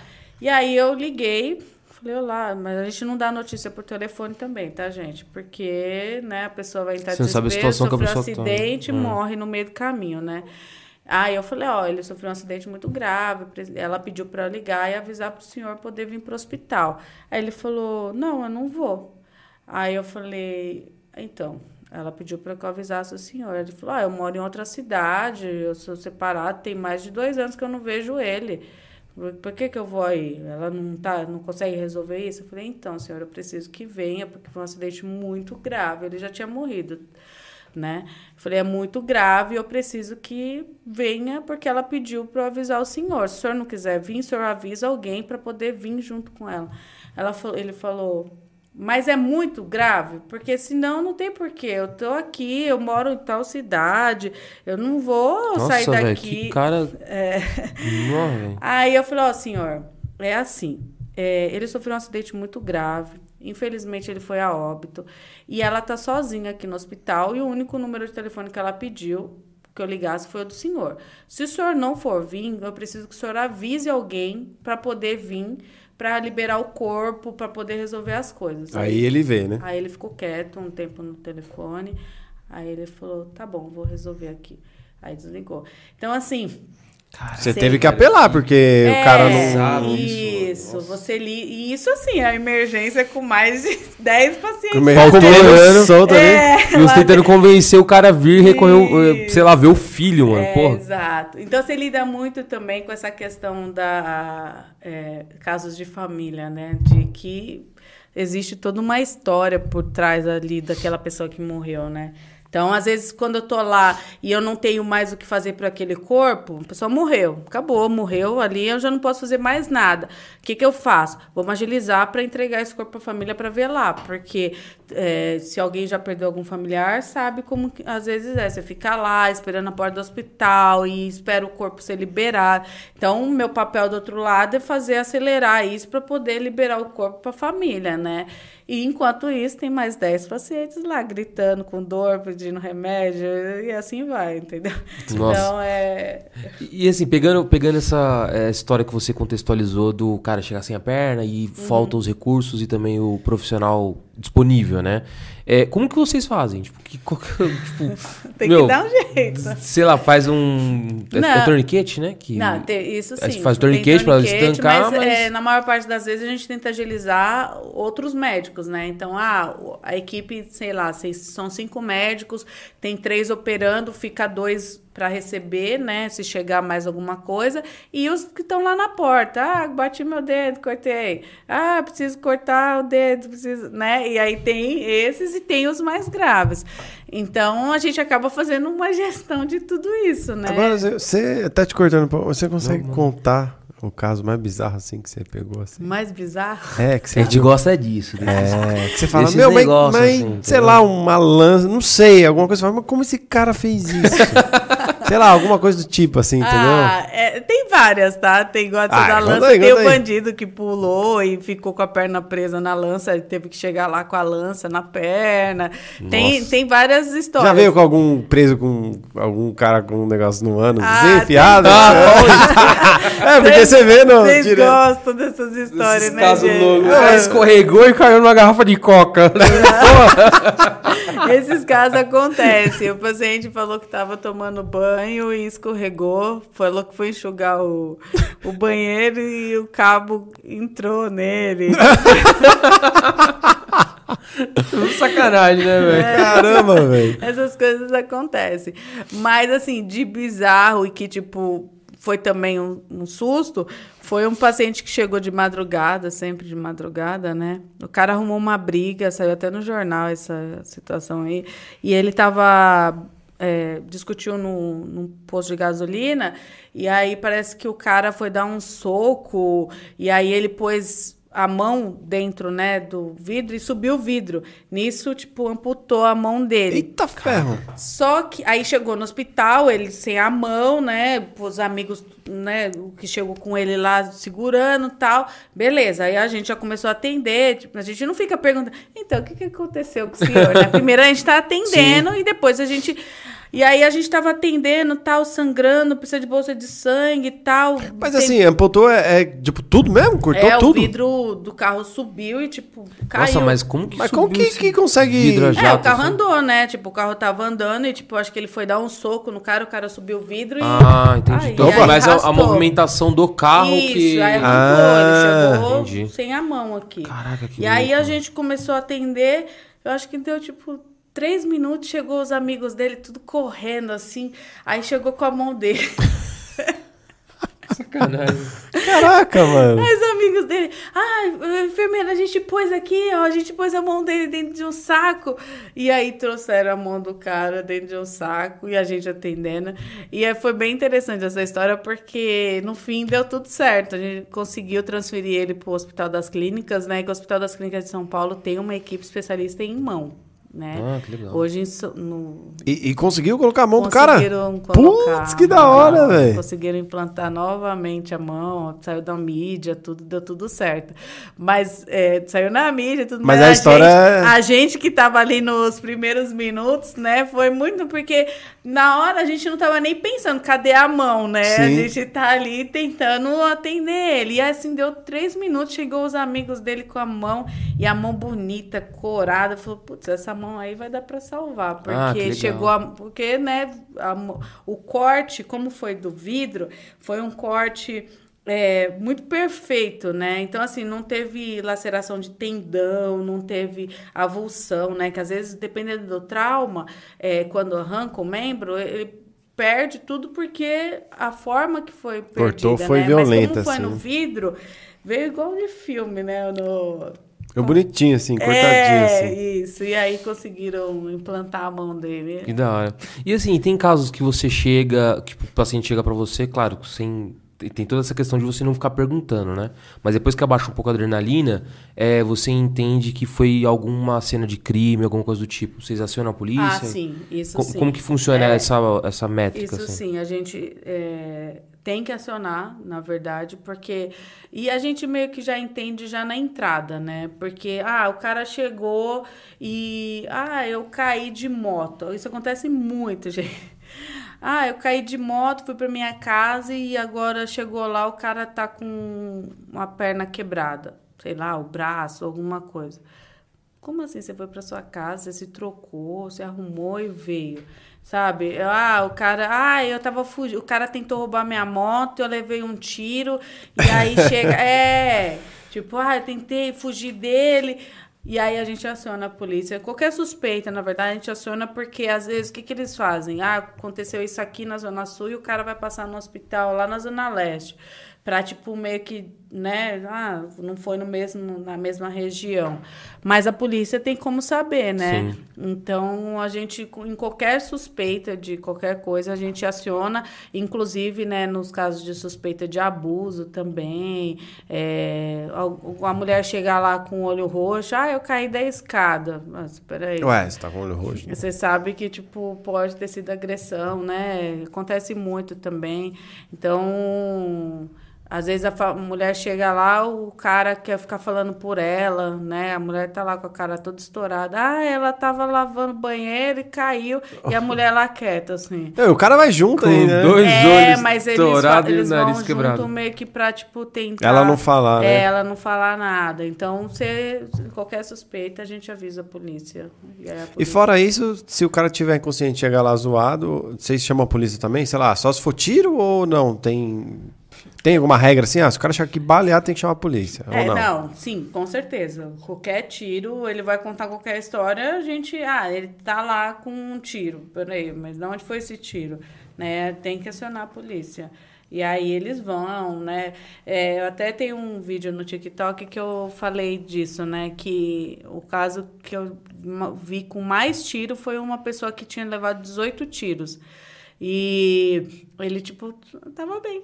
Chegou com vida 18 tran- tiros? tranquilo, com- entre aspas, né? 18 tiros. Ele é, tava numa chacina na Zona Leste, morreu todo mundo que tava na casa.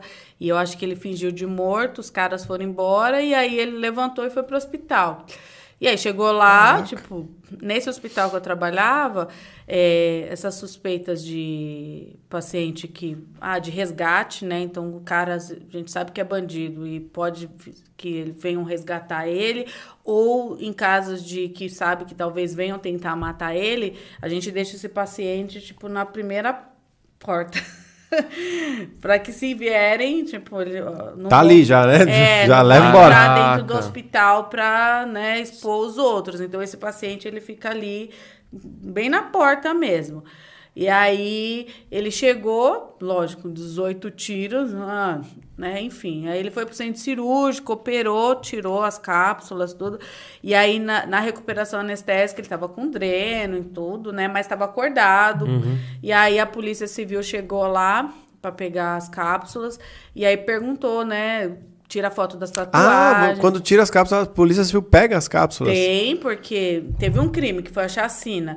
A polícia foi lá, viu tal, e associaram, né? Tipo, a, da onde ele Sim. tava e tudo mais. Até pra comparar, né? Isso, aí tiraram foto das tatuagens dele e tal.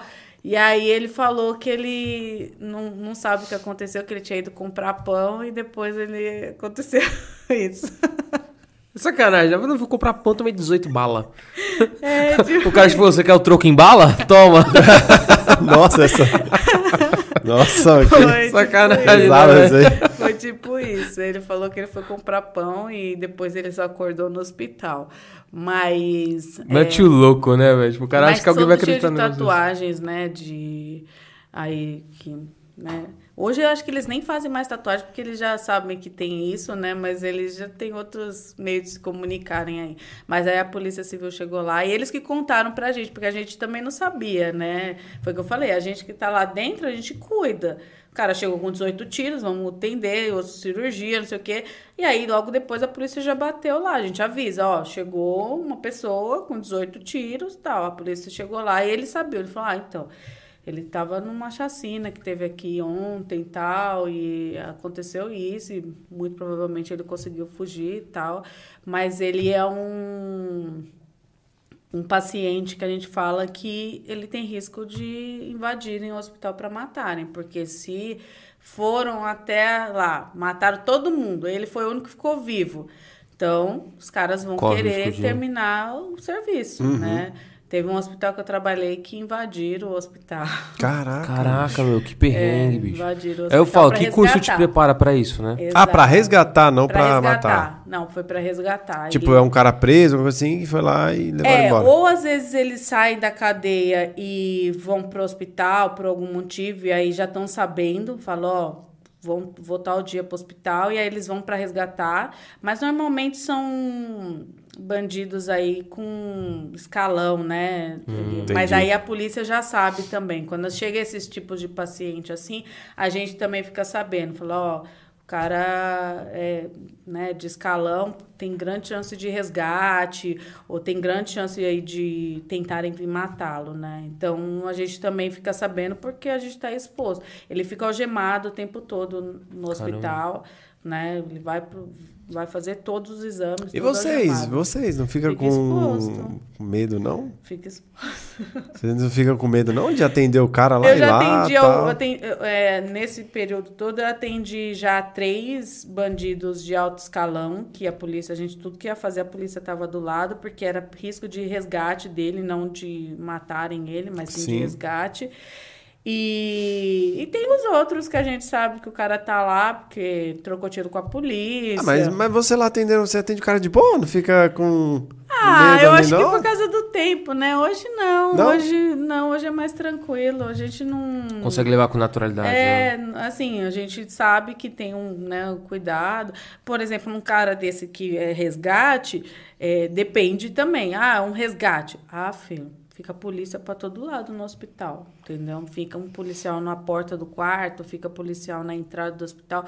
Por quê? Porque eles sabem que pode ser que venham resgatar, mas assim, é, é um, um cara meio que importante, né? Tipo, vai, vamos pôr um marcola aí, tipo, ah, precisa ir no hospital. Então, Agora, quando às vezes é bandido que não, não tem risco maior, né? Esse que resgataram no hospital que eu trabalhei, é, não foi no período que eu tava, mas eles foram resgatar. Mas conseguiram resgatar, então? Conseguiram. Caramba, eles renderam as três entradas, tinha segurança do hospital normal, eles chegaram tudo já junto, puf, cena de filme, né? Caramba. E chegaram à noite, porque aí também há menos chance, né, de ter movimento e tudo mais. E aí re- renderam, entraram no hospital, chegaram lá, pegaram o cara, o cara saiu com dreno pendurado, né, Caraca, de bicho. tórax e foi embora. O policial também que tá lá não vai trocar tiro Ah, com não, o cara. Fala, ah, tá bom. Chega os caras tudo de É, fuzil lá, isso, é, ó, blindado, a gente só não vai assim, matar ó. ninguém, só quer levar ele. Tá bom. leva. É. É mais ou menos isso. Sim. Agora, matar dentro do hospital é muito. Até mostrou esses dias atrás um que aconteceu aí no Guarujá, né?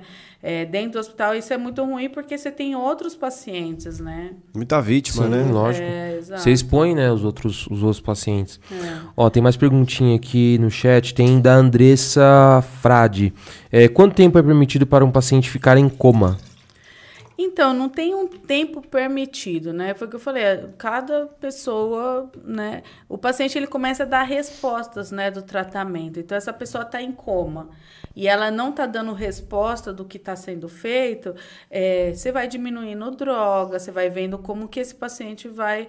Ah, ele não acorda do coma de jeito nenhum. Ah, mas ele consegue ficar com oxigênio é, sem precisar estar no ventilador e tudo mais. Então ele vai para casa e vai ficar em casa com, ventila com oxigênio. Então assim é, é muito de como esse paciente ele vai respondendo ao tratamento, né? É, lá fora, né? Falando de Europa e tudo mais, é, Existem algumas leis por conta da eutanásia e da distanásia também. A distanásia é o ato de tentar prolongar essa vida também. Né? Então a gente fala da eutanásia, que é o direito dessa pessoa escolher né, a morte, mas também tem a distanásia, essa pessoa, você está prolongando essa vida, mas com que objetivo, né? Você está ali, faz de tudo, e você segura aquela pessoa, então, então também tem a questão da distanásia, a gente tem que entender que o ser humano ele vai nascer e ele vai, E vai partir, sim. né? Então, é, qual é a forma mais é, humana de tentar dar essa partida para ele de uma forma adequada, né? Se a gente fizer uma pesquisa aqui, que já foi feita essa pesquisa, você gostaria de passar o resto da sua vida em cima de uma cama sem falar, sem respirar? Sem... A maior parte das pessoas falaram que não. Sim. Né? Mas normalmente quem é que segura essa pessoa? A família. Sim. Né? Então, Exato. é, mas aí entra a questão de respeitar, né? Não, minha mãe não queria passar o fim da vida dela nessa situação. Então é muito de como esse paciente responde, né? É curioso isso, né? Ó, tem uma da Natália Renata aqui. Alguém já morreu nos seus braços? Essa é cons- assim, imagino que sim, mas tipo, qual que você acha que marcou mais assim? É bem interessante, né? Porque a gente. Algumas coisas marcam, né? E sempre quando fala, vem a- essa pessoa, né? É, teve duas situações assim, lógico, muitas pessoas, mas teve duas situações que foram bastante marcantes, porque as duas, tipo, é, deram o último suspiro segurando na minha mão. Uma, tipo, agarrou na minha mão, assim, eu tava passando na emergência, um monte de gente, e ele já era um paciente paliativo, já era um paciente que tinha um tumor muito avançado, então ele já tava com bomba de morfina, ele tava ali, mas ele tava perto de partir já. E aí eu tava fazendo minhas coisas, paciente, não sei o quê. E quando eu passei perto dele, tipo, ele agarrou assim na minha mão. E na hora que ele agarrou na minha mão, ele olhou pra mim assim e deu o último suspiro. E foi soltando. Putz. Nossa. E Caraca. esse foi esse paciente. Então, assim, não era uma pessoa que eu tava ali, né? Ele foi, ele, tipo, me viu passando e, tipo, agarrou. E aí, uma outra situação foi uma paciente que a gente eh, mexeu bastante, eu acho que por conta da história dela. Era uma paciente super jovem, de 36 anos, e ela descobriu um câncer de mama já muito avançado. E esse câncer de mama já tinha tomado tudo. E ela e o marido decidiram que não ia fazer mais o tratamento, que eles iam viver esse fim de- da vida dela Da melhor forma filhos. possível. E ela tinha, ela era muito bonita, muito bonita. Ele, o marido dela, muito bonito, tinha dois filhos lindos, sabe, uma família assim muito muito bonita. E aí é, eles foram para Disney, foram fazer tudo que podia, né, gastar o que tinha ali aqueles últimos momentos em família. E aí o que eles decidiram era que a partida é, eles iam estar junto, né? Mas é, quando ela começou a gaspear, começou a, né, perto de partir, é, ele, ele falou que ele não ia conseguir ver aquilo. Ele não ia conseguir lidar com aquilo. Ele achou que ele ia conseguir, mas naquele momento ele não, não viu que ele não ia conseguir lidar. E aí eles levaram ela para o hospital. Então ela chegou para mim já quase partindo. E ela. A mãe dela chorando muito, era muito jovem, né? 36 anos. E, e a mãe dela ficou do lado de fora chorando muito. E ele foi com os filhos para para um outro lugar, né? Para poder ficar com as crianças. E ela ficou com a gente. E também, eu estava terminando de fazer as coisas com ela, tudo. A gente estava fazendo morfina para dor, né? Paciente que é paliativo, a gente dá conforto para ele, né? Então a gente faz medicação para dor, morfina, né? Entra com dose de morfina e oxigênio e aí ele vai partir, né? De uma forma mais digna que a gente fala, né? E aí é, eu tava terminando de fazer as coisas com ela também, só que aí ela já tava já quase indo assim, e aí ela também pegou na minha mão e ficou olhando assim, e foi fechando o olho e foi embora. Então foram dois pacientes, assim, teve mais histórias, né? Mas foram dois pacientes que toda vez que alguém pergunta eu lembro dos dois.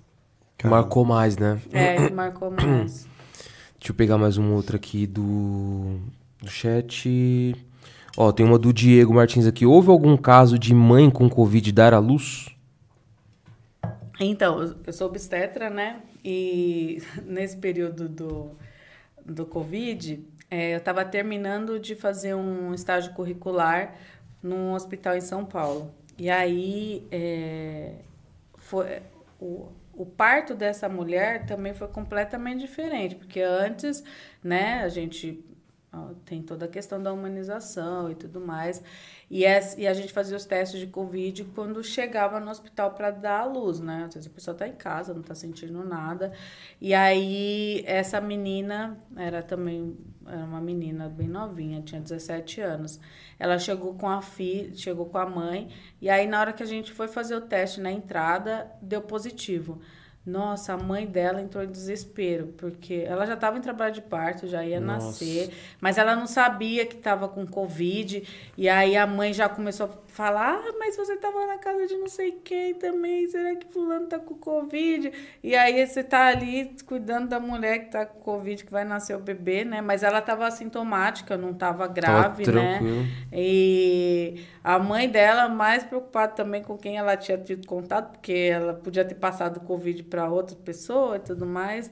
Mas é, os bebês, né, na, acabou, o bebê acabou nascendo bem, não teve nenhum problema e ela também ficou bem. Essa, ela ficava isolada, né? Quando a gente fazia o teste já, a gente já isolava ela para ganhar o neném numa outra sala e ela não ter contato com as outras grávidas também, né? É, porque é, tem isso também, tem que isolar por conta da. Isso, aí isolava o bebê também, coletava suave, tudo. E assim, tem como o bebê também já, tipo, nascer com Covid, assim? Tipo, então, pegou isso, da mãe de alguma então, forma? na verdade, dependendo da, da, fase, né, que... Por isso que a gente, né, quando começou as primeiras vacinas, veio a importância das grávidas se vacinarem. Por quê? Porque é, esse bebê já nascia com anticorpo já contra o vírus. Ah, por isso, porque ela já tinha tomado a vacina. Então, ah, muita grávida ficou, ah, eu não vou tomar, na verdade, não sei o quê. E, é, na verdade, era pior, porque esses bebês não nasciam imune, né? Então, esses bebês que as mães tomaram vacina, eles já nasceram já com né, imunidade contra o vírus por causa né, da vacina que elas tinham tomado. Entendi. Então, é, foi uma outra discussão, essa questão da vacina, né? Que eu não queria tomar e tudo É, muita, muita dúvida em torno da vacina, é, né? É. O, o problema era esse, tudo, né? né? O povo é. nem acreditava que existia o vírus. É, é isso. Tinha é, gente que não, não acredita no, na existência também. do vírus, vai acreditar é, numa vacina, vacina, né? É, tem uma outra da Marli Frade aqui, ó. Dizem por aí Dizem por aí, entrou na UTI, pega de tudo, mas levando em consideração que o paciente fica debilitado. Isso é mito ou verdade? Então, não é que ele pega de tudo, ele fica mais exposto, né? Se ele está na Sim. UTI, ele está mais vulnerável, o estado de saúde dele está muito ruim, e aí, com isso, ele acaba tendo risco de pegar outras bactérias. Então, assim, ah, o paciente melhorou um pouco, não tem condições de sair da UTI, tira ele da UTI né? Porque a gente tem que entender que quem está lá são os pacientes mais graves, né? São os pacientes que mais precisam de cuidados.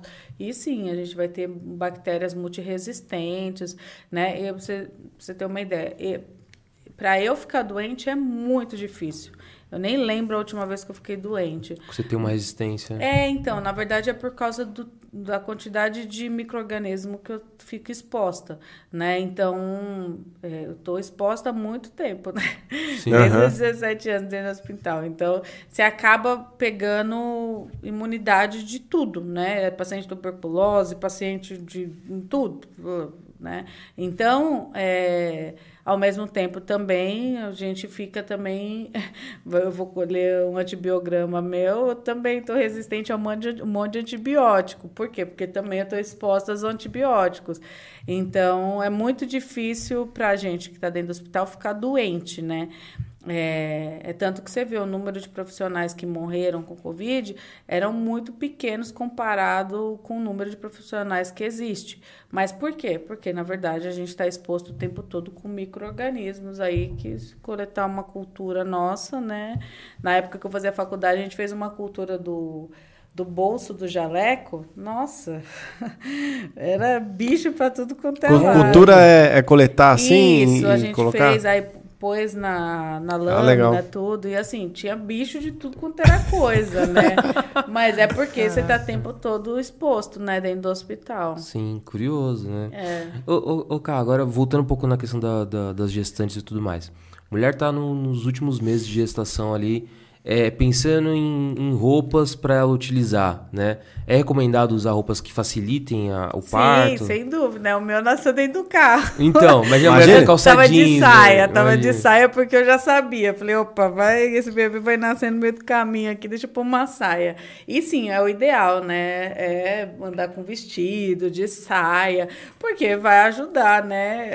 A, a entender que se qualquer momento entrar em trabalho de parto, eu já tive já. A mulher tava no barzinho com o marido, os amigos, a bolsa estourou e ela, ela falou: Ai, mas eu sabia, eu tava de vestido porque eu tava sentindo que eu ia entrar em trabalho de parto. Ainda Ah, bem, É, né? e, e dizem que é melhor se a bolsa estourar, né? Sim, Fala, Se a bolsa dúvida. estourar, fazer bem É. melhor do que agendado ali, vai e faz. Isso. né? É, nessa questão né, da cesárea, que a gente estava falando do parto normal, a cesárea, por exemplo, agendada, a gente tem que entender que você está tirando um bebê antes dele estar pronto. É igual você tirar um bolo do forno. Uhum. É, é bolo quando você tirou? É bolo. Mas ele está no ponto certo? Não, ele não está no ponto Ah, certo. tem essa- Então, assim, quando a gente faz uma cesárea agendada, a gente tem que entender que a gente está tirando essa criança antes do tempo. E aí, com isso, a gente já sabe hoje que existe doenças associadas, por exemplo, às cesarianas, como alguns tipos de leucemia. Por quê? Porque existem alguns tipos de leucemias associadas a esse tipo, porque o sistema imune dessa criança ainda não estava pronto para ter nascido, né? E aí ela pode, a longo prazo, desenvolver alguma outra doença associada a isso. Então, o corpo daquele bebê não estava pronto para nascer. Porque para a mulher entrar em trabalho de parto, é, é um conjunto. Esse, esse bebê começa a liberar, né? é, como se fosse toxinas, né? Ó, tem que nascer. No- já tá na hora. E esse corpo da mulher fala, opa, tem que tirar ele daqui. Então, tá no tempo certo de tirar ele de lá. Por isso que ela entra em trabalho de parto. Quando você tira um bebê, né, agendado, ah, tá, fez tal dia, e esse corpo ainda não tá pronto, a gente tem que entender que é um Um risco ali. ah, né? é uma criança? É uma criança, mas ela saiu no ponto certo? Ainda não, igual um bolo. Saiu o bolo, dá para comer? Dá para comer. Mas ainda não era o tempo certo dele nascer. Então, é, existe algumas é, malformações, né? Por exemplo, a MAVE, né? Que está mais associado ao bebê prematuro. Ah, mas não é prematuro porque nasceu, né? Com 37 semanas, teoricamente já está pronto. Mas a gente tem que entender que esse corpo ainda não estava pronto, né? Cada pessoa tem um, E é, e, é, e é real a história de se nascer de sete meses é mais saudável que nascer de oito, alguma coisa assim? Ah, então, na verdade, não é que ah, nasceu de 7 ou nasceu de 8. A gente tem que entender mais uma vez isso. Que é, como que. Na maior parte das vezes a gente pensa nesse pulmão, né? Ah, esse pulmão não tá pronto ainda para respirar aqui fora, né? Do jeito que tá. Tem bebê com, sei lá, 300 gramas, nasce e vive. Tipo, fica quatro meses no hospital, não sei o Caramba. quê. Sobrevive. E tem bebê que nasce de, sei lá, 38 semanas lá, não sei o quê, e morre. Então, assim, mais uma vez, é muito de como que é, esse essa criança, né, esse ser humano, né, veio ao mundo, né? Então, a gente tenta, na verdade, segurar o máximo que pode, porque Sim. enquanto ele tá lá dentro, ele tá mais seguro do que aqui fora. Mas por outro lado, se tiver que nascer, a gente vai tentar fazer o que pode aqui fora também, né? Mas, tipo assim, pensando no, na, no pré-natal ali, no todo acompanhamento, o médico não consegue identificar isso? Que vai nascer antes? Não, que, tipo, não, no agendado ali, pra não fazer a cesárea antes dele estar pleno e totalmente desenvolvido. Não dá pra saber porque foi o que eu falei. É o corpo dela, né? A, a gente fala, ah, é uma cesárea intraparto. Então, foi uma cesárea que essa mulher entrou em trabalho de parto e acabou virando uma cesárea. Então, legal. Nasceu por cesárea? Nasceu. Mas esse corpo estava pronto para nascer. Né? Esse- esse- essa criança estava pronta, porque ela entrou em trabalho de parto. E a gente tem que entender que quando essa mulher, ela na, esse, né, esse bebê nasce, o, o cérebro dela, o corpo dela entendeu que nasceu uma criança. É igual o bicho, gente. Nós somos seres né, humanos, mas somos bichos. Né? O, o, o leite, por exemplo, numa cesárea demora mais para vir do que num parto normal. Por quê? Porque o cérebro não entendeu que nasceu. Não passou nenhuma criança por lá. Como que ele vai produzir um leite se o bebê ainda não nasceu? Aí, com o tempo, ele percebe que não tem mais ali a criança e aí começa a produzir o leite. Mas uma mulher que teve, entrou em trabalho de parto e tudo mais, a tendência é ela não ter problema, né, com a questão da amamentação. Ah, interessante, Então, o corpo dela, né, entende que pariu. Ela falou, opa, peraí, nasceu, eu tenho que dar alimento. Então, quando a gente tira um bebê antes do tempo, ou que é- não foi, né, essa mulher não entrou em trabalho de parto, a gente tem que entender que isso vai ter consequências, né, de tudo. Tudo que a gente mexe no nosso corpo vai ter consequências. A gente tem a malformação arterovenosa, né, que é o MAV aí, é, no cérebro, que está mais associados em crianças que são prematuras. Você pegar um, um médico aí, né, um, um bom cardiologista, um neurologista, você consegue ver pela ISIS que essa criança nasceu prematura. Caramba. Então, por quê? Porque esse corpo não estava pronto ainda para nascer, entendeu? A gente hoje no Brasil espera até 41 semanas, né, para poder fazer o parto, mas lá fora a gente já tem estudos aí que esperam até 43 semanas, né, que é o seria o normal desse. A gente tem que pensar, né, vai, um- uma Índia, né, um, ah, ninguém vive mais na, na- como índio e tudo mais, mas por que, que esse corpo ele entra em trabalho? Não tem coisa mais humana do que essa mulher é, dar à luz, né? A gente tenta né, mecanizar essa situação de tirar tal, mas o corpo dela é, vai dar resposta disso. né? E, e para nós, assim, que não temos filho, por exemplo, ainda, que dica que você daria, assim, pro primeiro, sabe? Pro, pros iniciantes aqui. Que, Pai ah, e mãe de primeira viagem. É, de né? primeira viagem ali. Que, que dica você daria pra, pra gente, Ah, assim? precisa se informar, né? Hoje a gente tem é, informação para todo lado. Então, assim, buscar o conhecimento é o que traz luz, né? Não tem como. Então, ah, a gente quer ter um filho. Ah, o que, que a gente precisa fazer para ter um filho? Peraí. É só ir lá e dar uma brincada? Tem- não tem um esquema do sangue também? Não tem Isso mais? que eu ia falar. É só ir lá e dar uma brincada? Não, não é só ir lá e dar uma brincada.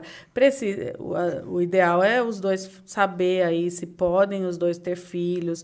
Por quê? A gente tem, às vezes, aborto aí de repetição. A mulher tem um aborto, dois abortos, três abortos. Peraí, por que que tá tendo esses abortos? Às vezes ela não pode ter filho com você. Ela pode ter um filho com outra pessoa.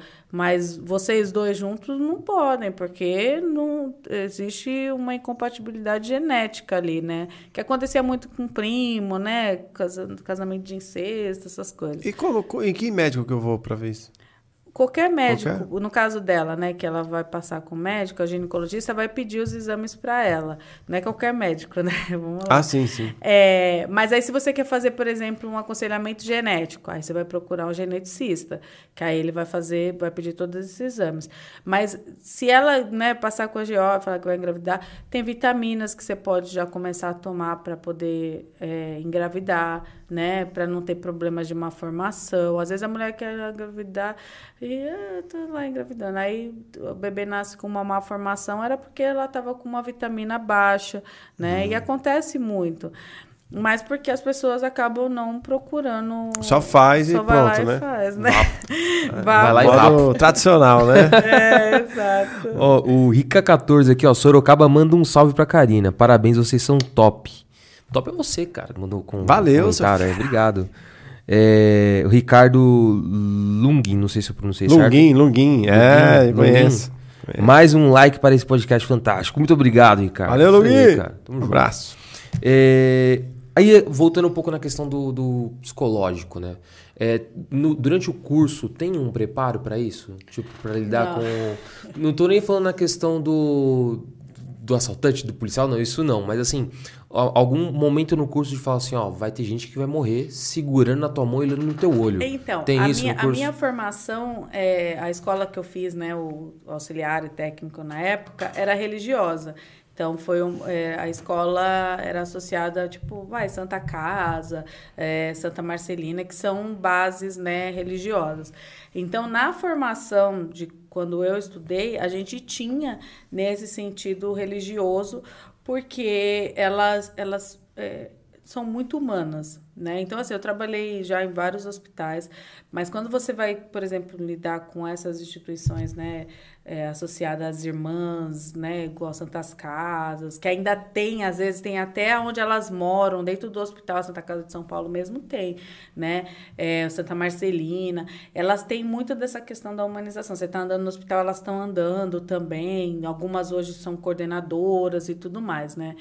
Então, a gente, ela, na minha formação, a gente teve muito disso, da questão da humanização. Eu acredito que hoje a forma que eu lido, né, que eu entendo, quando eu vejo outros profissionais, eu acredito que está relacionado à minha formação mesmo. Lógico que a minha a, a, questão minha, pessoal, né, de princípios e morais e tudo mais, tá, é o que faz todos os dias ser quem eu sou.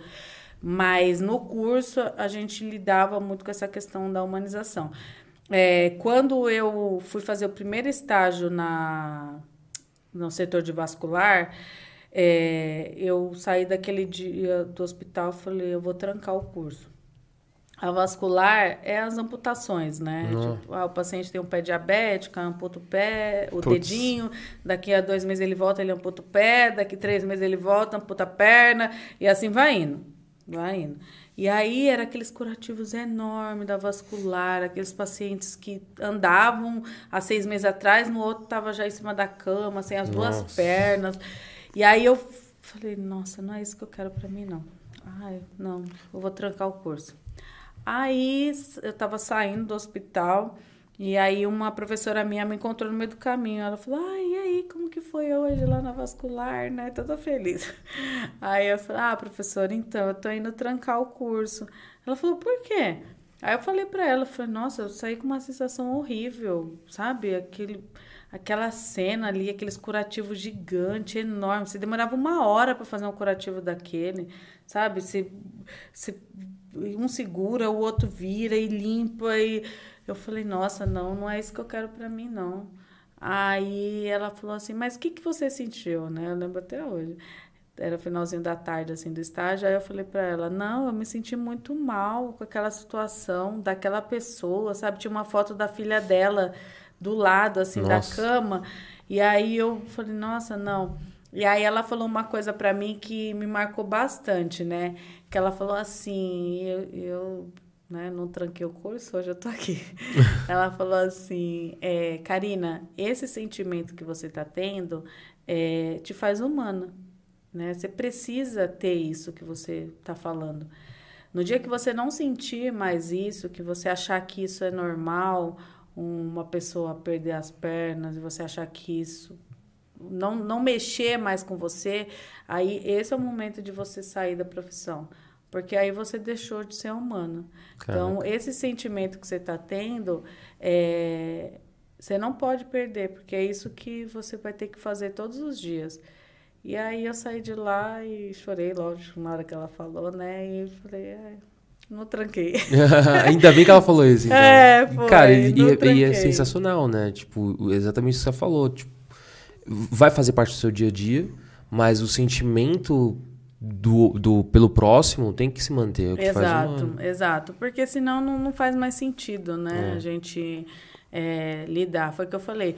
É, o hospital é um mundo paralelo ao que vocês vivem. Você trabalha do quê? TI, com desenvolvimento. Eu sou engenheiro civil. Então. Nada a ver com medicina. Então, assim, um hospital é um mundo paralelo ah, Stranger, é, Stranger Things. Né? Stranger Things. É, é. Você entra num portal. Por quê? Porque é como se todo mundo estivesse vivendo aqui bem, feliz, não sei o quê.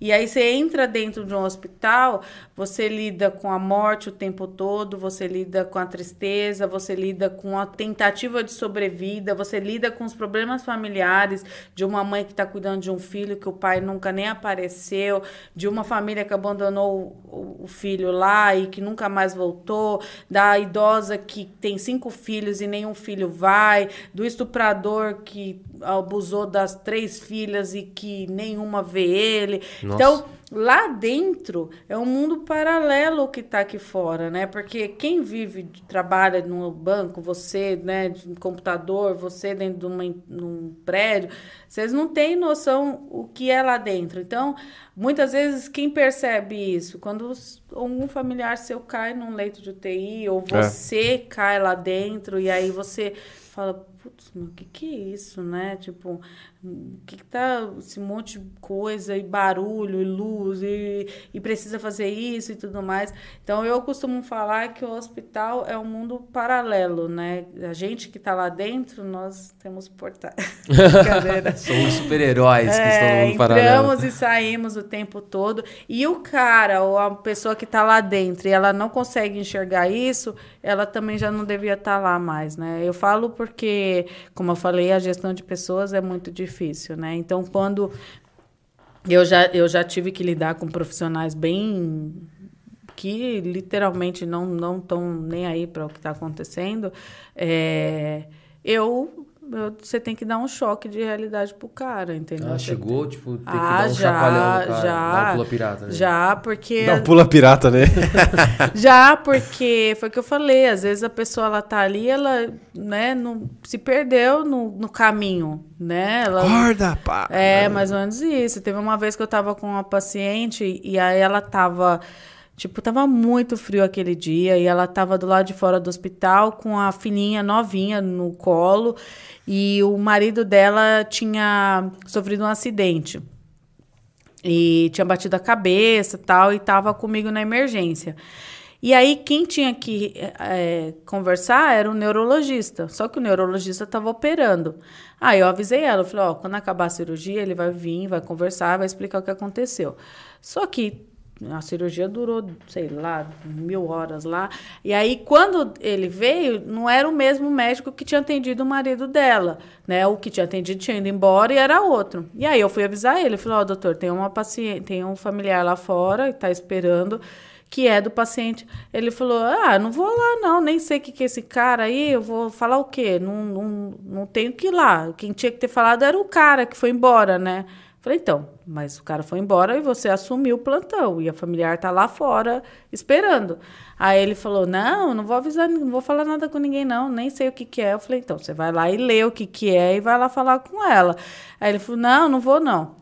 Falei, tudo bem, então. Você tá falando para mim que você não vai lá. Ele falou, é, isso aí. Eu falei, então tá, eu tô indo lá, vou avisar ela para ir na delegacia, fazer um boletim de ocorrência contra você e que ela tem o direito de saber a, a, o quadro do marido dela. E você tem por obrigação passar o quadro para ela. Eu virei as costas. Aí, lógico que ele levantou, né? E foi lá falar com ela, né?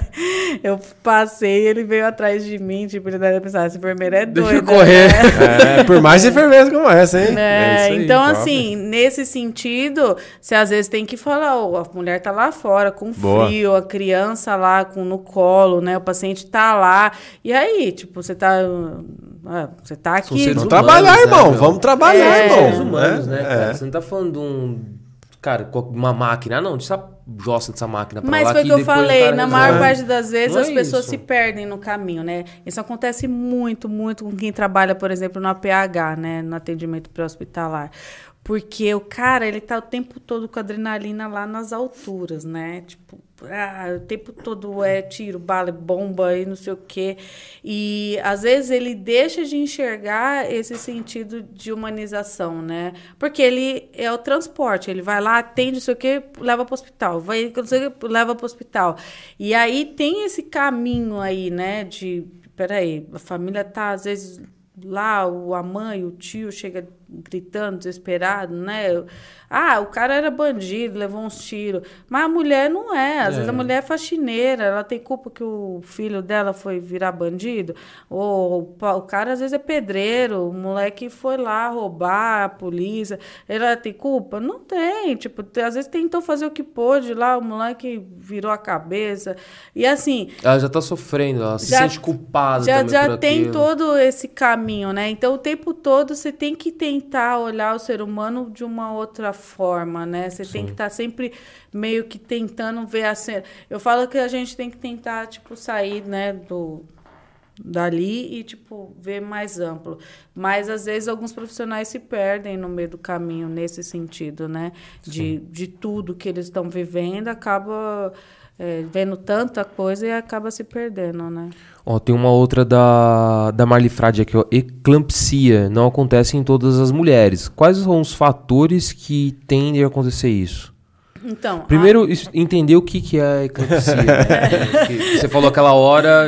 É, enfim, é, é- falar, eu gosto de simplificar muito para as pessoas conseguirem entender, né? Na verdade, é a pressão alta, né, na gestação. então, ah, a mulher, não é normal a mulher ter pressão alta na gestação, mas existem mulheres que vão desenvolver a pressão alta na gestação, porque tem alguns fatores que acabam, né, meio que o fato dela estar grávida fez com que ela ficasse hipertensa. Ela não era hipertensa, mas ela ficou grávida, libera lá um- um- algumas coisinhas e aí ela fica hipertensa. E o risco, na verdade, dessa eclâmpsia é a morte, né? Se essa pressão, por exemplo, não for tratada e esse bebê não fosse retirado no, no momento certo, é, ela pode acabar morrendo por conta disso. Aí, mais uma vez, eu falo que é a questão do pré-natal, né? Ah, eu já sou hipertensa, então já tomo remédio para pressão. Você ficou grávida? Opa, é alerta. A sua gestação é de alto risco, entendeu? Caramba. Ah, não sou hipertensa.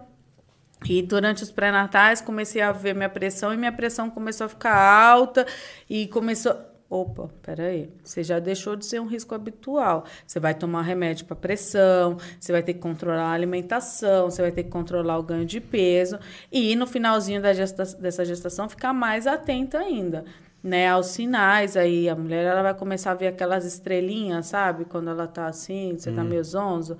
É, é um sinal que ela começa a ter, é, os pés começam a ficar muito inchados, a, a região dos olhos também começa a ficar muito inchada, a mão, e aí é um sinal de que ela pode estar ficando hipertensa aí, né? Tendo uma pré-eclâmpsia. Então, é uma das emergências obstétricas aí muito, muito perigosa. Então, a gente é, precisa estar muito atento a esse tipo de paciente, né? Ah, legal. É, é eclâmpsia. eclâmpsia. Eclâmpsia. Eu falei Eclâmpsia. eclâmpsia. É, mas não sabe, pô. Estamos aprendendo, estão aprendendo aprendendo. várias Tamo coisas aprendendo, hoje. ó. aprendendo. Ó, tem uma do Adriano aqui. Adriano A saideira? Serafim. Saideira? Saideira. Adriano Serafim aqui. Ele fala o seguinte: Você é da área e qual, a- qual acha que é mais parecido com a realidade? Dr. House ou Grey's Anatomy? Gente, Vai vir Team Grey's Anatomy aqui. Eu sou Dr. ser- House, hein? Você é Grey's Anatomy? Ah, eu gosto mais de Dr. House, velho. Assim, Ah, gosto, não sei qual que, é mais, qual que é mais realidade. É que assim, É. vou falar por quê, né? Minha esposa ama Grey's Anatomy. É. Ela respira Grey's Anatomy. Ela acha que ela é pós-graduada em, em medicina porque ela assiste tudo. É. Né? Ela é É loucaça aí. do Grey's Anatomy. E eu não suporto Grey's Anatomy. É porque o Grey's Anatomy tem um pouco dessa coisa, né, da, do, do romance, né? Tem o, eles se gostam, daqui a pouco separa, aí tem o outro que se apaixona. Tem, né, esse lado do Grey's Anatomy tem isso, né? Já o Dr. House não. É, eu sou fã do Dr. House. Ah! Chupa! Não. Não, eu, eu gosto dele porque, ai, se todos os médicos fossem que nem ele, tava ótimo. Porque na maior parte das vezes foi o que eu falei, você tem que investigar, né, pra Sim. saber as coisas. Lógico, foi o que eu falei, ele manda o médico ir lá na casa do paciente, vai lá e vê o que tá acontecendo. Isso não acontece Não na acontecer, realidade.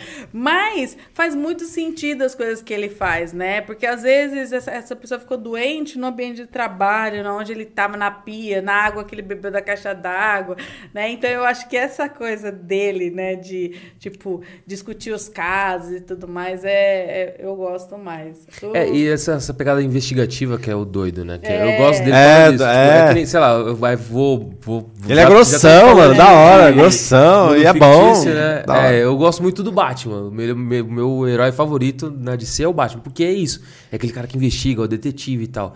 E o Dr. House é isso também, é aquele É, cara que é também. O detetive. Não desiste, né? Não fica, ah, não sei. O Grey's Anatomy É. tem aquela coisa da paixão, né? Envolve, né? Ele leva um tiro, ele foge, não sei o quê, aí o outro vem, é amigo, aquela coisa da amizade entre eles, né? Tem Então, outro que é legal isso. também, que simula umas emergências de UTI. Eu não lembro qual que é o nome, mas ele O simula. antigão lá, o plantão 24 horas. Ah, esse Não. Bem antigão. bem Não, antigão. não, não é esse aí não. É um novo que parece que é real, mas não é real. É uma simulação, tá ligado? Parece que é, mas não é. Eu achei que era, mas aí O depois Grey's ver, não Anatomy, era. o Grey's Anatomy é, é muito complicado porque é muito, eu acho muito previsível. É. Tipo, minha esposa assistindo e tal, ela fala assim, vai acontecer tal coisa. E acontecia. tipo, ah, tava, fulano de tal vai morrer. E É porque acontecia. você começa a conhecer você- bem os personagens, né? O, o Dr. House, ele. é, os personagens, eles têm papéis, mas assim, meio que ele é o principal, né? Sim. Então, tipo, chega uma criança, não sei o quê, aí ele começa a investigar e tal. Eu gosto, eu gosto do Dr. House. Eu- o Dr. House, a única, a única coisa ruim é que você vai pegando a manha também, né? Você vai falar, ah, agora ou vai acontecer de o cara morrer, ou dele errar, ou dar, tipo, sempre tem uma sequência, né? Nunca é um negócio... É sempre o mesmo enredo. É, né? sempre, ah, chega um negócio que é difícil, tal, tal, arruma. Chega um tal, difícil, Pra tal, gente tal, que é faz. É legal porque assim, quando ele começa, você fala, ah, isso aí, ele- o cara tá com isso. Aí ele começa a discutir e tal, aí você fala, caramba, será que é isso mesmo? E você tenta adivinhar? Isso, né? Isso, Ah, que da hora, da hora, da hora. Tipo, é, porque ele, ele- o paciente chegou assim, né? Que tudo lá é investigativo. Aí, putz, será que é tal bactéria? Bom, Não, não é não. Ixi, é vírus isso. Aí, tipo, meio que você vai meio que Da hora, com da hora. ele, né? Ah, da hora. Ó, pra, pra encerrar aqui uma última, uma última pergunta, na questão da tecnologia, assim, o que, que você vê que é. Acho que como todo, todo, todo, toda profissão, né? Todo.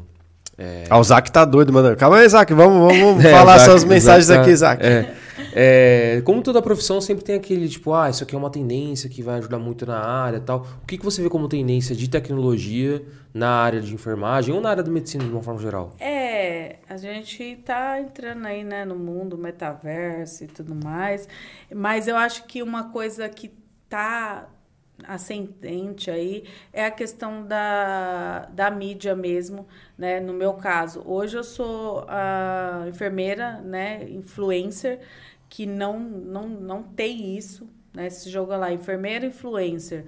Você não tem isso, você tem outros tipos de enfermeiros fazendo outro segmento, mas não influencer.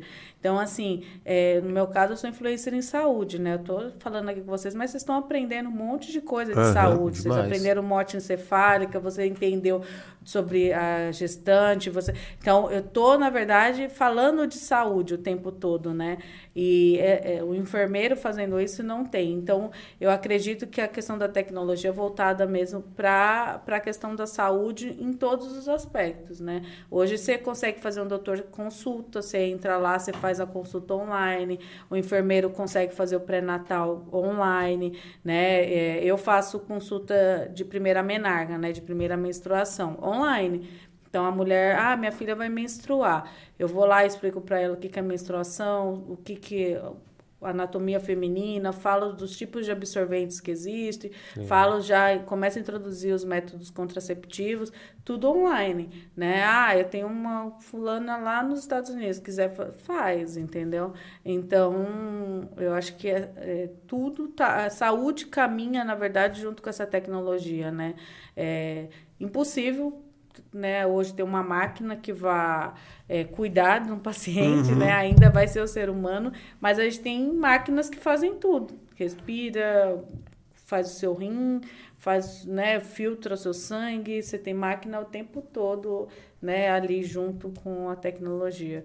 E eu acho que, acho não, né, toda grande catástrofe, né, no mundo, sempre, na, historicamente, sempre trouxe é, resultados né? tecnológicos, Sim. né? E a pandemia trouxe essa questão da... Nossa, ajuda muito, viu? Da- ajuda é. muito. Às vezes tá com um negócio besta, assim, você fala, putz, vou ter que ir lá Informação nos... remota, né? Sei lá, é, você sabe que é uma gripe, é, tipo, coisa besta mesmo, assim, Ó, sabe? para vocês terem uma Legal. ideia, a gente tem hoje cirurgias feitas é, via internet, né? Via robô, né? Então você tem a robótica aí, o cara tá lá na, na Alemanha operando um paciente no Einstein, né? Ele manuseia tudo e Uhum. ele tá o- operando o boneco aqui. Você que é da área de TI sabe, né? Tem, tem, é. É, então. Interessante. Muito bom. Chegamos ao final. Cá, muito obrigado. Eu Foi um prazer enorme essa- essas duas horas com Top. você. Passou voando, Voando. Tá? É, mandar um salve pro Zac aqui. ele O mandando Zac, ó. O Zac aqui. mandou Mãe assim, linda, ó. Mãe linda, te amo. manda um salve pra cá. Manda um salve aí pra você. Ó. Lindo, te amo. Ô, Zac, quero ver você tomando nessa caneca aqui, hein, meu. Ah, é, ó. Ó, caneca Fera. do Feras aí, ó. É, e, e posta lá no. Posta lá e marca a gente. Você que tá assistindo a gente aí na TV, já marca a gente, marca cá. Pode. Pergunta pra cá o arroba dela. Então, marca lá. E aqui é o Ferascast, tá ligado? né? marca a gente lá e a gente reposta, hein? Vamos, vamos repostar. Então, marca a gente lá. É e isso um beijo aí pro meu pai e minha mãe mandaram aí um alôzinho, né? Então, beijão. beijão É, um beijo pra todo mundo que mandou mensagem. A Cris chegou no final, mas Cris, você, meu, você tá sempre com a Sempre, gente. tá em né? No todas, é. finalzinho, Mas não tem problema. É... Andressa, beijão pra você. É isso Marli, aí. Diego, enfim, beijo pra todo mundo que mandou recado. Mandou aí. mensagem aí. Cara, pra quem. O Zac e o Dan, é isso aí. É, os dois. aí, a dupla. É, cara, pra quem quer te encontrar nas redes sociais, como é que faz? Gente, vai lá me seguir, tá? Muito conteúdo. Tem mais de 2 mil vídeos, né, nas plataformas. Mas eu tô com pergunta pra cá. Então, se jogar lá no Google, pergunta pra cá. Sou eu que vou aparecer. É, tanto no Instagram, no TikTok, né? Em tudo quanto é lugar aí. A gente tá tudo como pergunta pra cá. E o pessoal manda bastante pergunta. Eu Manda essa pergunta lá que ela responde. Eu costumo ter muita gente perguntando. É isso aí. Legal. Cara, mais uma vez, muito obrigado. agradeço, Foi um prazer enorme, bom. tá? Gente, chegamos ao final de mais uma live. É um prazer sempre trazer informação para vocês aqui, sempre trazer pessoas feras em temas diversos, temas curiosos. É, esse é o conceito do, do podcast, tá? Então, assim, assim, a gente sempre vai estar trazendo pessoas especialistas em temas é, para tirar essas dúvidas, sempre entender ali como que funciona, para, sei lá, de alguma forma você é, seguir carreira na, na, naquele tema ou às vezes sofre do mesmo de algum tipo de problema e consegue ter tirar sua dúvida aqui. Então esse é o conceito. Então sempre já se inscreve no canal, sempre vai ter conteúdo com essa com essa intenção, tá? Então já se inscreve também lá, segue a gente nas redes sociais, né? Isso aí. Instagram, TikTok, Quai, tem também Spotify, tem Deezer, tem Apple Music. Cara, a gente tá em tudo quanto é lugar, velho. Onde você imaginar a gente tá. É isso? Então, chegamos ao final. Muito obrigado. Até semana que vem. Vocês são feras. Valeu. Valeu. No finalzinho eu me enrolei todo.